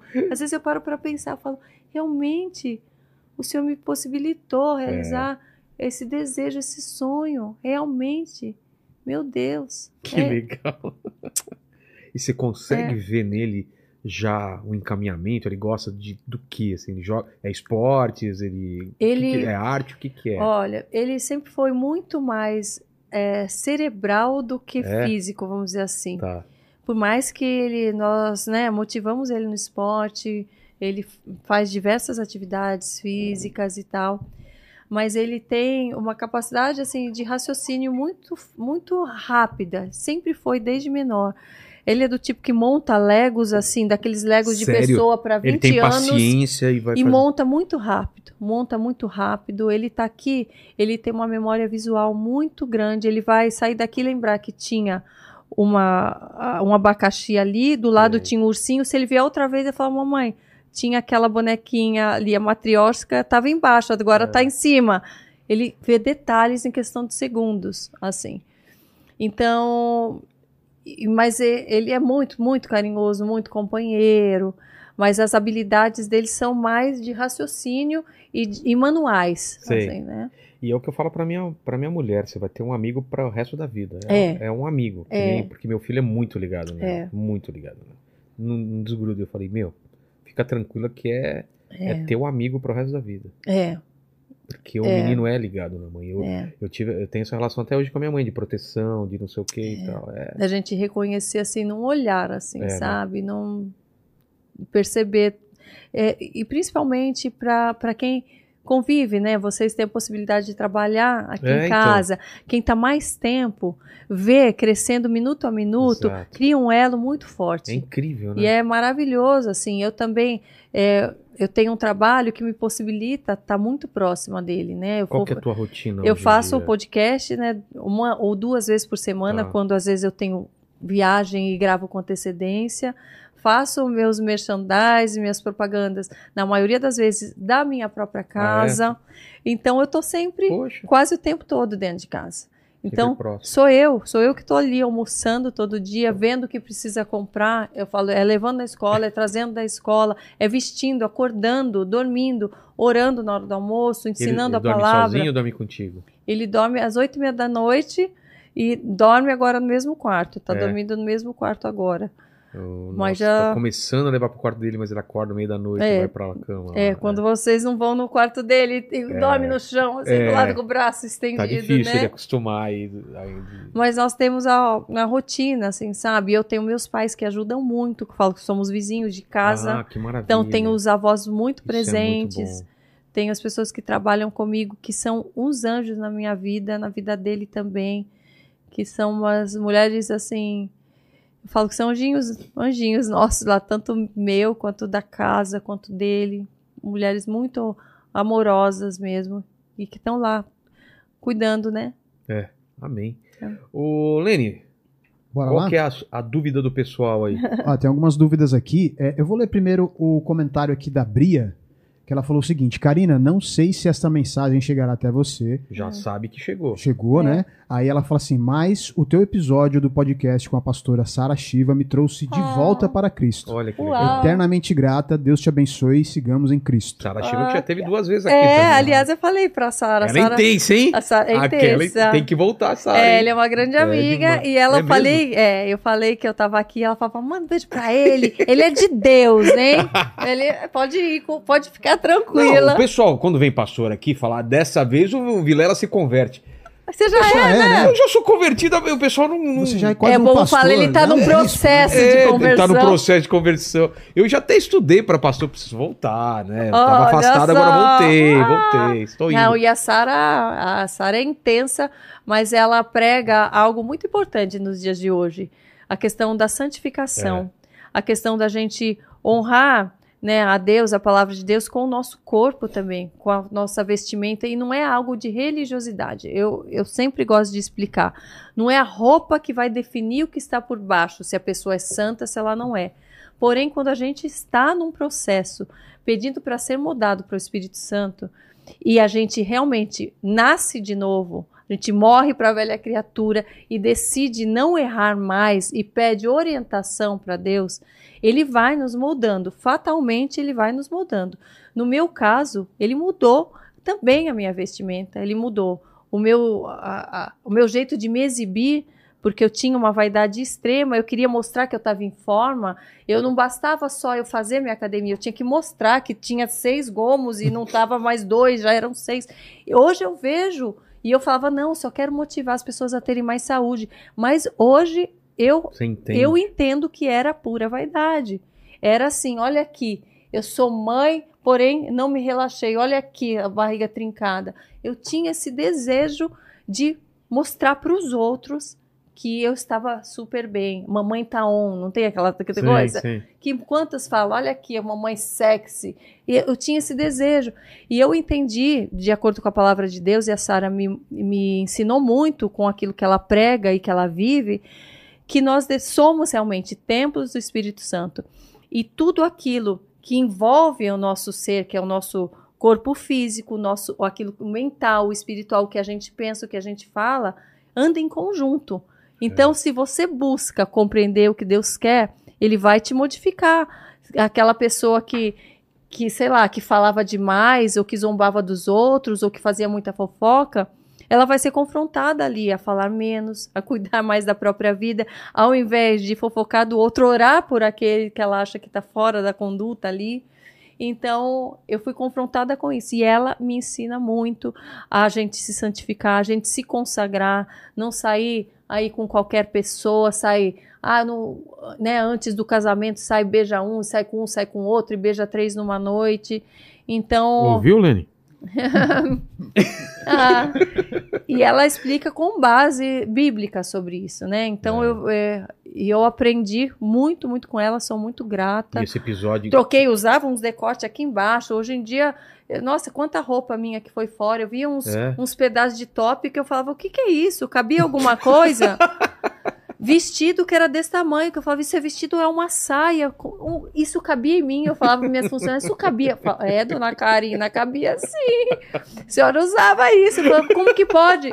Mas, é, e, e deu vestir, e eu, e eu me senti incomodada, não é que assim, não vou usar porque está fora do padrão de um verdadeiro cristão, não, eu punha, e eu falava, eu me sentia é, suja, assim, eu me sentia promíscua, eu me sentia vulgar, e coisa que eu achava o máximo. Eu fazia feiras fitness, Sim. que eu ia assim, com um top que era tudo explodindo assim, e todo mundo olhando, e eu achava o máximo. O que é bonito tem que ser visto. Eu pensava assim. Hoje, se por acaso eu, eu me abaixo e alguém olha sem querer alguma coisa, isso me Sim. incomoda. E eu entendo, né? As pessoas falam, ah, mas quem, quem quiser ver, que veja. O problema não é quem está mostrando, o problema está no olho, no olho de, de quem, quem, vê. vê. Porém, a palavra também não diz que nós não devemos ser pedra de tropeço na vida dos outros. Quando você sai, por exemplo, num lugar para jantar, com uma roupa mostrando tudo, você não está motivando o homem casado, muitas vezes, a, a olhar para você? Você não está. É, quantas coisas você está motivando no outro? Né? Quando você posta algo muito sensual ali na rede social, quantos estão olhando para aquilo e estão pecando por conta de você? Então, nós, é, não ser egoísta é, é, se preocupar com o outro também. E eu vejo que a vestimenta, no, o, que falo, o que a gente fala, a forma com que a gente age, tem tudo a ver com termos compaixão do outro, cuidarmos do outro. Isso é respeito aos outros também. Muitas vezes eu vou num jantar e que eu vejo assim amigas minhas incomodadas porque vem outras pessoas na própria mesa que são amigas, às vezes com um decote aqui embaixo, ou uma coisa super curta, sentada do lado do marido dela, e a pessoa fica sem graça. Fala, poxa, tem que ter um bom senso também, né? Você quer andar assim dentro da sua casa, é diferente. Você tá lá só com seu marido, você quer estar tá lá com um micro short, quer andar nua, é outra coisa. Você na sua intimidade. Agora, quando sai dali para fora, a gente tem que se preocupar com o outro. E Sara é um grande exemplo. Exato. Beijo, Sara. E tem Te esse, amo. um episódio ou foi mais de um que você fez com ela? Que ela tá falando. Aliás, a Sara tá aqui, ó. Tá? Tá. Ela, ela Sara tá indo. Uma das pessoas que endossaram o meu livro. Cadê? Ó, aqui tá aqui, ó. Viviane Martinello, pastor Júnior Rostirola, Sarah, Chantel, Sara Shiva, pastor Lucas Gomes, pastor Antônio, Antônio Júnior, que já veio aqui, Rodrigo, Rodrigo Silva, que já veio Silva, aqui. Tenho também. Caramba, tá toda a turma toda. Toda a turma aqui, quer ver? Eu sei que você já foi na igreja também do Lamartine. O Lamartine, um pastor que me batizou, é? que me ensinou tanto, um grande amigo. Amigão, é. Cadê também? Cadê? Estará aqui com a gente semana que vem, não é? sim, Aline? sim. Vamos Ai, falar Deus. sobre a primeira e a segunda vinda É. de Cristo. Eita. Uau! É. Olha aqui também o prefácio. Nós temos o Cris Duran. Não conheço. Não conhece, tem que Não. trazer o Me Cris. faz a ponte. Aliás, você vai me fazer a ponte com várias Você pessoas. deve se lembrar quem era o Cris Duran, que era um cantor francês. Sim. Lembra? Claro. Ele é pastor há Para. 20 anos. O mesmo. O mesmo loiro, de olho claro. Eu Cris acho Duran. que ele namorou aquela mina da, da MTV, não foi? A Palatori? Eu tô Eu acho-. Eu Não. acho que. Não. Não, estar que confundindo. não. Mas eu, eu sei Depois que. mostra a foto. Depois, só pra ele ver quem é. É, tá. Caramba. Então, e o Cris é um que veio do mundo artístico. Ele era um cantor super famoso é, no mundo todo. E ele largou no auge da carreira. Ele tem um, um testemunho lindo. Você pode trazer ele aqui com certeza. E Mas ele mora no Brasil? mora no Rio Poxa, de Janeiro. Quero Ele tem a ele. Online Church, que é a igreja online. Ele prega, ele leva a a palavra. Sabrina Parlatori mesmo. Era isso? Nem Falei! Falei! Você eu tá lembro disso. mais É, a- eu lembro. coisas. Eu não Eu não lembro do rosto dele, assim, mas eu lembro Hoje que era ele é bonitinho. casado, cara. tem É. uma filha maravilhosa Que também. legal. São todos aí trabalhando no ministério. Poxa. Tem muita gente amiga e que eu falo que me fortalece e que me encoraja também. É. Todos. Isso aqui é fruto de uma série de, de, de pessoas de Deus também que, que fazem parte da minha vida. Forte e corajosa. Forte e corajosa. Forte e corajosa para seguir o propósito de Deus, a vontade dele. É. Fala, Lene. Qual- Ó, a, a Erika Santos, ela falou aqui o seguinte: pergunta o que ela sentiu quando viajou pra Israel. Ai, meu Deus. Quando que você foi? Fala. Já Você- fui três vezes. Sério, fui a Fui primeira vez esse ano. Eu fui ano O passado. Rodrigo Silva e o Saião. Meu Olha, Deus. eu fui a E eu sei que eu vou voltar, viu? Vai. Você vai lá, se sente, fala, eu tenho que voltar Você não aqui. é? Você já vai embora querendo É, voltar? você sai lá, fala, meu, eu sei que eu vou voltar. Pois é. Como foi foi, assim. a sua primeira vez? Primeira foi com o Rodrigo Silva. Segunda foi com o pastor Lamartine.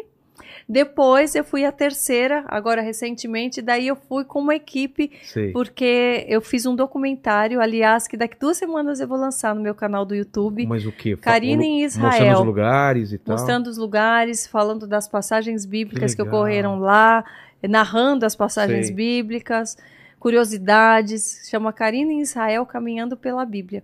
Então fui lá pela terceira vez. Viajo agora em outubro com a minha caravana junto com o pastor Antônio Júnior. Ah, Antônio Júnior. Nossa primeira caravana para Israel, tanto minha quanto dele, É? onde nós estamos indo à frente. Então, Quantos indo- dias lá? nós vamos Israel, Jordânia e Egito. Vão dar Ah, olha aqui. aí também lá no Rio Jordão. Mas essa foi da primeira vez, não? Essa foi da segunda vez. Da Segunda. prim... Não, da primeira vez, com o Rodrigo Silva. É. Olha só. É. Eu já tinha sido batizada, aí eu só. Não foi um batismo, eu só mergulhei mesmo, não foi uma questão de batismo, nós, nós quisemos orar ali. Ali tá minha mãe, né, e meu filho.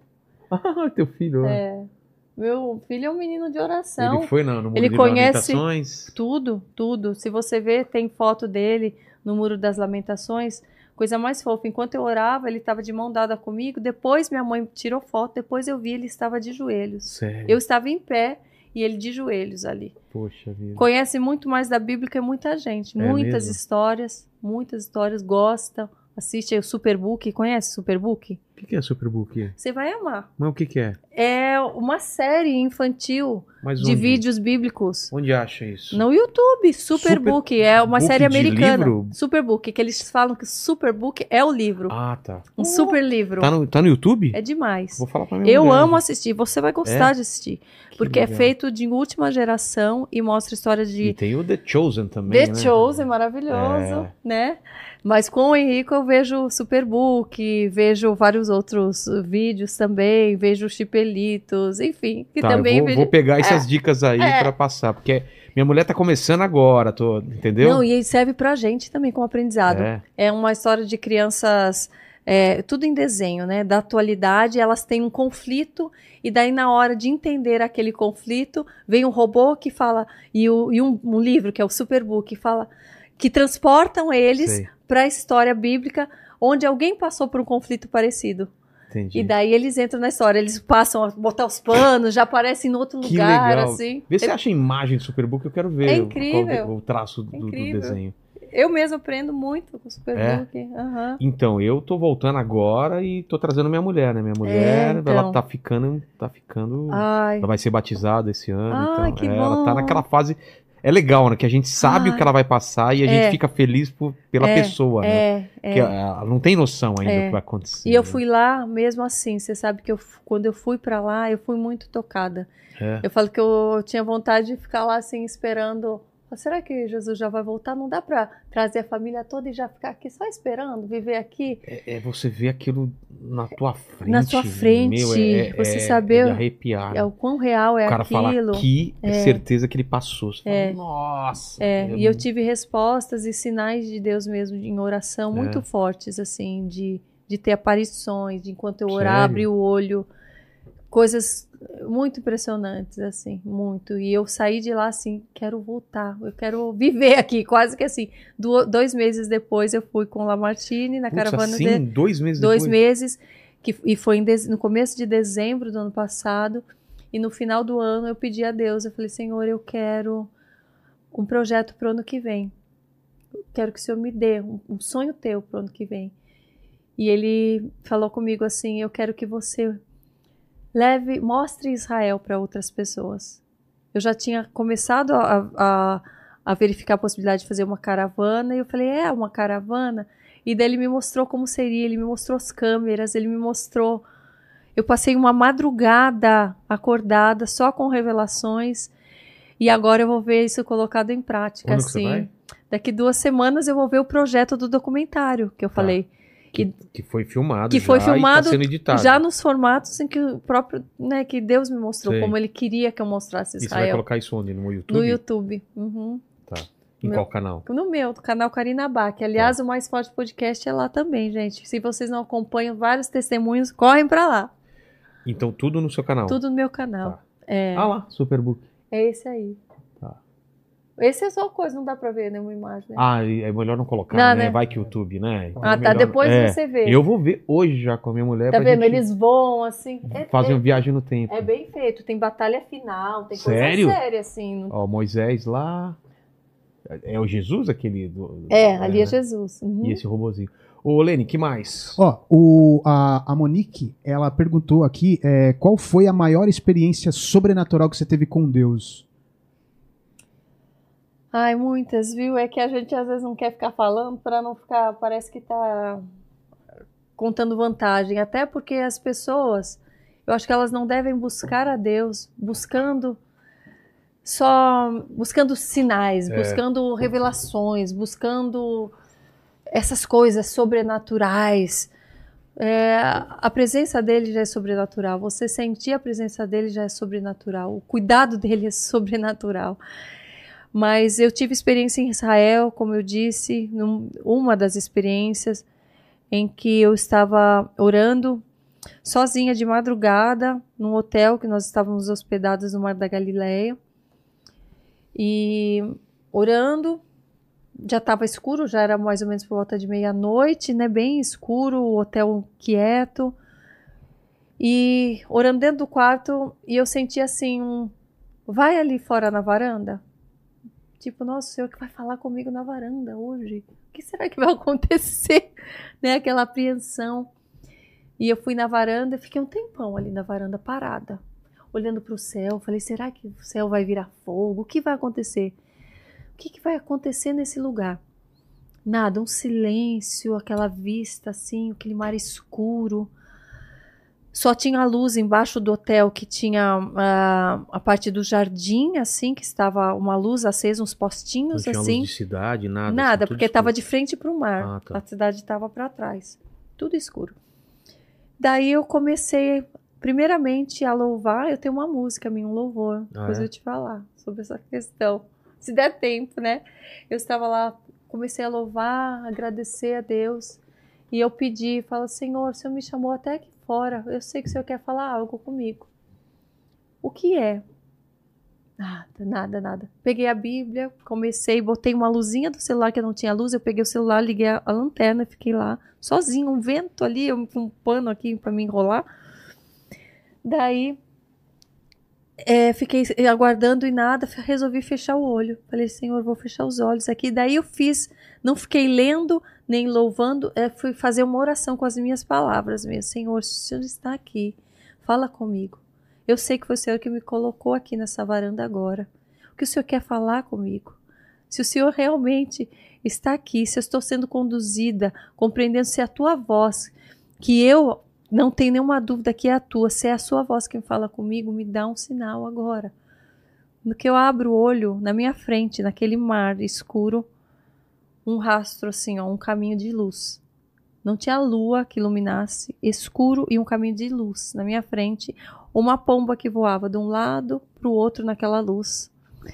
Eu fiquei assim, chorando de emoção de ver aquilo. Eu, eu na hora, porque até sem ar eu não estava acreditando, foi questão assim de segundos que eu fiz aquela oração forte e abri. Tipo assim, você quer um sinal? Está aqui. Sou eu mesmo. E daí, depois que eu fiquei em êxtase ali, eu falei, Senhor, eu posso gravar isso? Eu posso tirar uma foto? Porque eu quero acordar amanhã e ter a certeza que eu não estava sonhando, que não foi um delírio. Não é porque eu duvido que o Senhor está aqui. É porque eu, eu quero ter certeza para mim mesmo, não é para mostrar para os outros. Eu posso. Eu já, eu já estou aqui contemplando. Daí eu peguei o celular, assim, super terça de, de tirar a foto e a coisa Sei. acabar. Fiz a foto, fiz o vídeo. Nossa. Tenho eles registrados, mostrei para os meus pais, mas é algo que eu não fico divulgando claro. para não parecer que está ah, querendo aparecer. E foi uma experiência muito, muito profunda, muito. Outra eu tive no Monte Carmelo, que as pessoas vão poder assistir no meu documentário. Acho que eu fui no Monte Carmelo também. Foi, onde foi onde aconteceu a questão do Elias, os profetas de Baal. Que dá para você ver você a, vê, Armagedon. É, é, não, não é o do Armagedon ali. Então, mas não é um monte que, que dá para você ver Que você entra, tem até uma capela embaixo, daí você não, então sobe. Então, então acho que eu não fui. Não? não? Fui em outro monte que dá para ver toda essa, essa ah, então. É onde Elias provou. Ele era o único profeta ali contra 450 profetas de Baal, os profetas que falavam. Não, fui nesse monte. Você então, foi? Tô... Então, é, é, então é outro monte. Não, não é esse que eu tô pensando, é outro. É, é que tem dois. Tem é. também da Armagedon. Aqui a, a vista parece é. é. a mesma, assim, só que é por outro ângulo da Armagedon. Daí, lá, fazia três meses que não chovia. E eu comecei a, a, declarar o que aconteceu ali, né? As palavras de Elias. E onde o que acontece? Depois de tudo se cumprir, não vou contar toda a história que vocês assistam depois no meu canal, veio chuva, né? Na época bíblica ali não chovia não sei quanto tempo, daí veio a chuva e na hora que eu estava declarando isso, lá em Israel, naquela região fazia três meses que não chovia, eu comecei a declarar porque eu já sinto a chuva chegando, nananá um, um trovão, a chuva começou a cair. Na hora, só tinha eu lá em cima e os câmeras. Uma coisa assim, impressionante, mas na hora eles ficaram todos chocados. Cara. Na hora. Daí eles filmando, doido, com medo de cair pingo na câmera, um puxava um pano, a outra lá com o celular. Foi uma loucura aquilo ali. Daí a gente entrou na van depois, nossa, que impressionante. Você viu na hora, que coisa que foi aquilo, todo mundo arrepiado, aquela presença. Fomos olhar, falei, ai, deixa eu ver que vocês estavam gravando, posso ver alguma coisa? Fui olhar a foto que eles tinham feito, o vídeo estava na câmera, na outra câmera profissional, não deu para ver, fui olhar a foto. O céu todo escuro, um clarão no meio do céu, fui dar zoom no clarão do céu, dois cavalos e, a e uma imagem assim se você olhar, se buscar na internet Sim. sobre essa passagem, tem a imagem de dois cavalos e Elias quando eles sobem na carruagem de fogo. Dois cavalos na frente e ele assim. Caramba. Essa é uma das coisas e muito fortes, assim, as pessoas vão poder vivenciar, ver aquilo acontecendo ao vivo, assim. Isso é uma das coisas. Tem muitas outras. Todo dia tem coisas assim. Das pequenas até. As grandes. É. Para o meu filho mesmo também, de coisas que ele já viu. E ele fala: Mamãe, você está vendo o filho? Eu não estou vendo ele estar, eu não estar vendo. é o cuidado de Deus para aqueles que creem, para aqueles que têm fé mesmo. O cuidado ele já cuida, ele faz o máximo que ele pode. Mas quando nós usamos o nosso livre-arbítrio para escolher a Ele, para falar, eu dedico, eu quero te ouvir, porque a tua opinião vale mais do que a de qualquer um. Quando Ele tem a nossa devoção real, É. Ele nos presenteia com, com essas coisas. E eu nunca busquei por essas coisas assim. Até ali, quando eu pedi, eu fiquei com receio. E mesmo assim, ele foi foi querido, assim, É. sabe? Claro. Fala, eu entendo, filho, não se preocupa não, eu, vai sair a luz, vai embora a luz. E daí, por todos os outros dias, eu ia lá de madrugada para ver se a luz aparecia, mas não É. apareceu. Daí eu tive outras revelações em outros lugares. No Getsemane, no Muro das Lamentações, e foram várias outras É, pra quem não coisas. foi, não, não tem ideia de como É. aquele lugar tem Mas uma... muitos também vão e parece que se- se você vai com uma mentalidade de um passeio turístico apenas assim, É. eu, eu já sei de pessoas que, que vão e que às vezes ficam só murmurando, ah, mas tá calor, ai, eu andei Ah, demais, não. ai, não sei o quê. Não vai para receber É, de então, e, e as coisas às vezes dão É. errado, né? Quando a gente foi lá, tava chovendo pra caramba num, num trecho. é, Se você for só ver o lado negativo, você É. vai ver essas coisas, mas, em tudo, né, é. na, da vida. mas foi demais, foi demais. É. Fala, Lene, tem que ir pra Israel, hein? Preciso, Você preciso vai? muito. Vai Preciso na minha muito. caravana, no próximo ano já vai ter outra. Ó, o Rubens Santana, ele perguntou aqui se você voltaria a fazer novelas. Olha, eu voltaria se fosse com propósito de Tipo algo novela bíblico. bíblica. Sim. Se fosse com propósito de, de contar a história de Cristo, de, de trazer uma mensagem bíblica, sim, Entendi. sim. A, a Elisângela aqui pediu pra Não você. tendo nenhuma cena de beijo, de passa a mão aqui, passa a mão ali. Ah, mas também, também assim. é história bíblica. Ah, sei lá. Ah, é, às vezes tem, é, vai, vai ah, saber. sei lá, a pessoa vai, saber. usar uma parábola que lembra É, a Bíblia, é, e- entendeu? É, tá. Entendi, entendi. Se for sobre Salomão, né? É, exatamente. É, então, se for- exatamente. Se for é. eu ser a personagem de Sodoma e Gomorra, É. daí não. Ó, a Elisângela, ela pediu pra você falar sobre a sua linha de acessórios pra animais de estimação. Nossa, mas isso faz muito tempo. Ah, faz uns 20 anos. É mesmo? Tudo isso? Ai, sei lá, já peraí. É, isso era uma época que começou a virar moda essa coisa de coisa pet, Ah, é? né?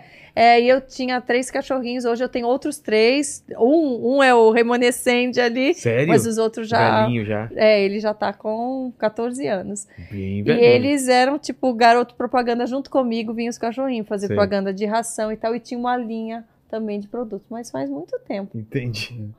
Ó, o Fábio Souza mandou um comentário aqui também. Ele falou aqui, ó, Karina, eu e minha mãe, é, eu e minha mãe, ela tem transtorno mental e esquizofrenia. Adoramos o seu podcast. Ela ama a sua entrevista com a Fernanda Brum. Oh, e aí ele que coloca aqui. Deus abençoe sua vida, força sempre. Que benção. Fico muito feliz. Eu fico muito feliz de ver que as pessoas, mesmo tendo qualquer tipo de dificuldade, não deixam de buscar a Deus. É. Você vê ali, eles estão lá e eles não estão com ingratidão na vida, eles ainda estão buscando se fortalecer na palavra. E, e é isso que gera testemunho. Quando eu comecei a minha conversão, muitas pessoas, muitas pessoas ainda falaram: você pode falar o que a Bíblia diz sem falar o nome de Jesus, dar ensinamento sem citar a Bíblia. E, e naquele momento eu também, eu, eu já estava decidida, eu falei: não, o que eu vou falar é a palavra que liberta, eu não posso falar só simplesmente como uma coach, sendo que o que me transformou foi a palavra de Deus. Eu tenho que falar da minha vida. Então eu, é, eu vendo os frutos em outras pessoas do poder da palavra de Deus, eu poder proporcionar isso para outras pessoas e saber que não é sobre mim, é sobre né, a palavra, eu fico muito feliz. Eu fico muito é, me sentindo que eu estou no lugar certo. E e eu falo, eu falo isso para encorajar as pessoas que eu também tinha o receio de falar, poxa, eu criei minha vida inteira, fui criada para ser uma artista, para era isso que eu sempre sonhei. Daí quando começava, não, mas você ainda vai pregar para multidões e tudo, eu falava, não foi para isso, é esquisito. Acho que não, vou ficar só na rede social e tal. E daí, quando é um plano de Deus e você é, tem confiança naquilo, experimenta viver o plano de Deus, acontece o que aconteceu comigo. Que hoje eu vou em conferências de mulheres, eu vou em igrejas, falo às vezes para 2.500 mulheres falando de Deus, e eu nunca me senti tão bem. Eu falo, uau, eu nem sabia que eu tinha sido, que eu nasci para estar aqui, como é bom. Então a gente tem medo de deixar para trás coisas que a gente acha só nasci para isso, É. eu só posso fazer isso. Mas quando Deus às vezes muda tudo, isso é incentivo para aquelas pessoas que, que têm um desejo de recomeçar, de fazer um- algo que nunca fizeram. Não tem idade Noé isso. foi chamado para fazer algo que ele nunca É. fez. Quantos foram chamados ali para fazer o que era pescador de peixe foi chamado para pregar, para pescar, para buscar outras pessoas. Então nós temos tantos exemplos. Então não é tudo aquilo que a gente fez uma vida inteira, muitas vezes é o nosso chamado para o que Deus quer que a gente faça. E só que quando a gente está no lugar certo, você fala: eu nunca imaginei, mas o Senhor imaginou, porque agora eu vivendo eu me sinto completamente plena e confortável nesse lugar. Perfeito.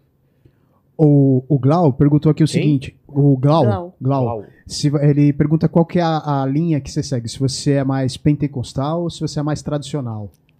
Ah, olha, eu, sinceramente, eu admiro todas né, as vertentes do Evangelho, desde que sigam a palavra, desde que sejam fiéis à palavra. Eu acredito que há lugar para o que é mais pentecostal, para o que é mais tradicional, porque algumas pessoas se identificam É, mais com uma com que claro. com outra. Mas eu gosto do estilo pentecostal, eu gosto de buscar né, o Espírito Santo lá com, com fervor, cantar alto, me soltar. Eu, eu gosto. Eu sou- Aqui foi. Foi. Karina. Obrigado demais pelo Oh, papo. eu papo que gostoso. agradeço. A gente passou por toda a sua vida. Você esqueceu de alguma coisa, agora é hora de lembrar. Será que eu esqueci? Com certeza esqueceu, né? Mas não importa. O que importa é que você lembrou. Ai, não é? não sei se eu esqueci, não. Mas fica tranquilo. Eu posso convidar as pessoas novamente para acompanhar? Fale aí onde que te acham, como que é. me acha, É, que é? gente. O livro Mais Forte e Corajosa está disponível no site da Editora Vida. Também no meu Instagram tem o link que cai direto lá para vocês.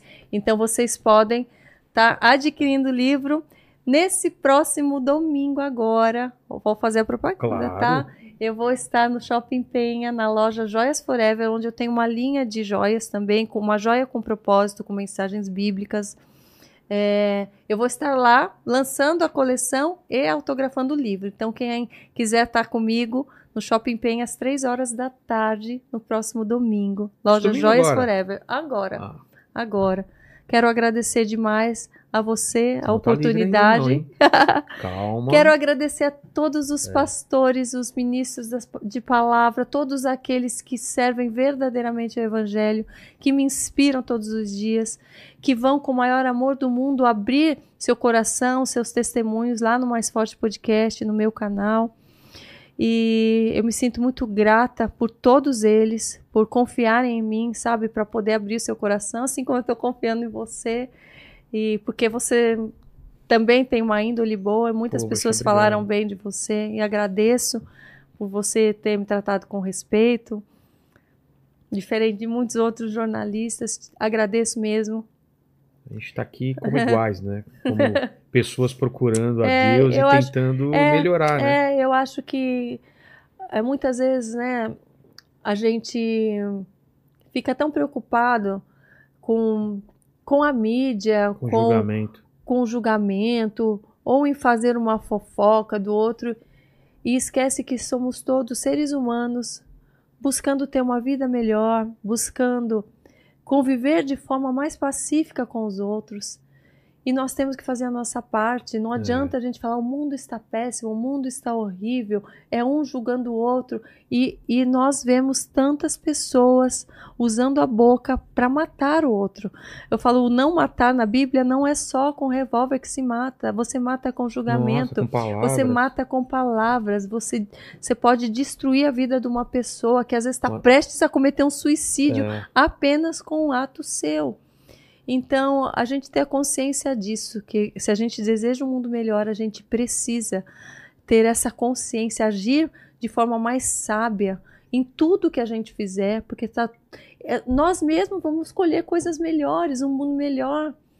Então, eu fico feliz de encontrar você uma pessoa assim, encontrar vocês, sabe, que estão buscando, entendendo que somos imperfeitos e sempre seremos, que quem nos aperfeiçoa realmente é o próprio Deus. E a gente tem que zelar por isso o tempo todo. Amém. Para encerrar, eu sempre faço três perguntas para todos os convidados. Aham. Contigo não vai ser diferente. Obrigado mais uma vez pelo teu tempo, pela, pela tua história de vida. A primeira talvez você já tenha respondido, mas eu queria saber qual foi o momento mais difícil da tua vida. O momento mais difícil foi o momento mais glorioso ao mesmo tempo, você vê? É. Momento de. Foram dois momentos os mais difíceis, né? A perda do meu irmão, porque luto nem sempre é fácil, por mais previsível que seja, ou que a pessoa já vem no estado de doença, foi um momento muito difícil. Além desse momento, é, enfrentar o medo da perda do meu pai.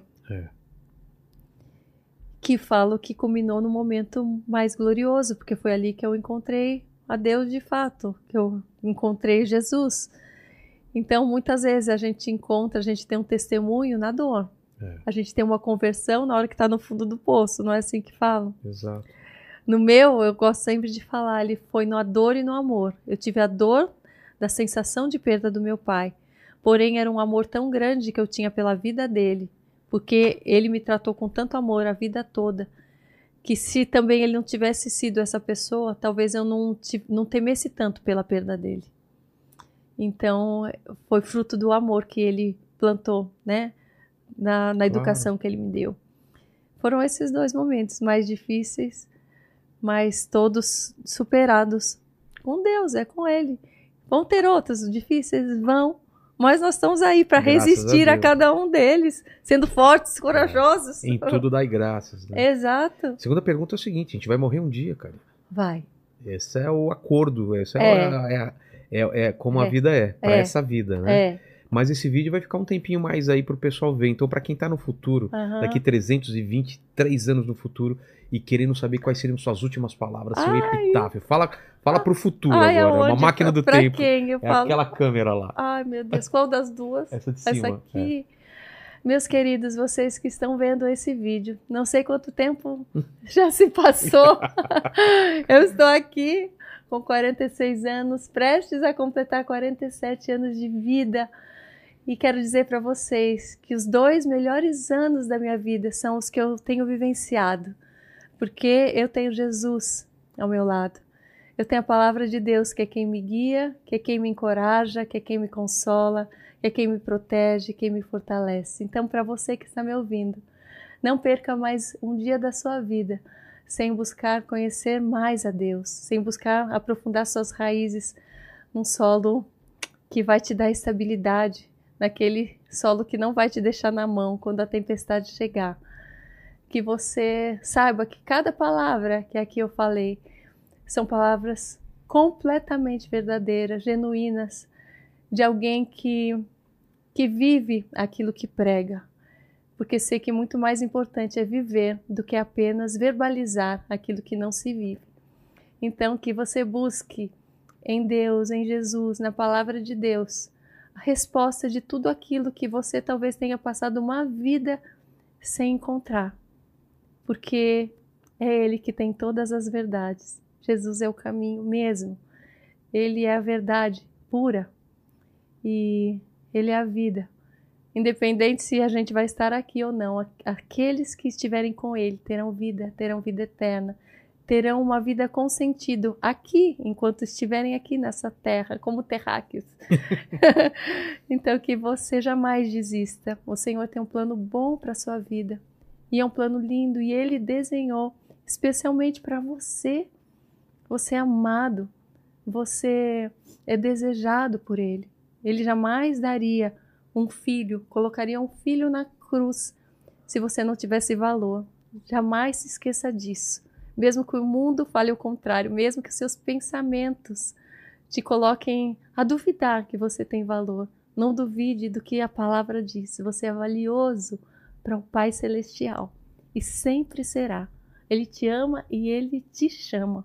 Aceita esse chamado, vale a pena. Cada segundo ao lado dele. Amém. E você tem alguma dúvida ainda? Do quê? De alguma coisa. Divide com a gente alguma coisa, uma pergunta que você se faz hoje em dia, algum questionamento. Uma dúvida. Ai, meu Deus, eu esqueci que tinha essa pergunta mesmo, eu nem pensei. Enquanto você pensa. Lene, é contigo aí. Eu ela como vai pensar. É, né, É isso aí, galera. Se inscreva no canal. Se você chegou até aqui e não deu like ainda, corre, que ainda É, dá, dá tempo, de tempo. dar like, né? Se inscreve no canal, já se torna membro, já ativa o sininho para receber as notificações, né? E vou lembrar também do nosso patrocinador, Exatamente. patrocinador, né? A Flowwall. É. né? Então dá uma olhadinha lá que tem QR Code na tela ainda, link na Pra descrição. mandar encomendas, né? Pra, Exatamente. Quer mandar um buquê de flores para a namorada que tá longe, quer mandar um, o, pa- um- o pai que tá brigado, Exato. faz a- já, já reata com ele, É, né? eu, tinha, eu tinha pensado aqui no mousse de chocolate, mas a minha intolerância à lactose não deixa eu Eu pensar posso, coisas, manda tá? pra mim, É, porque eu posso. Exatamente. É. É. isso aí. Pensou, Karina? Ai, numa dúvida, É. não, não pensei. Ai. Oh, meu Deus.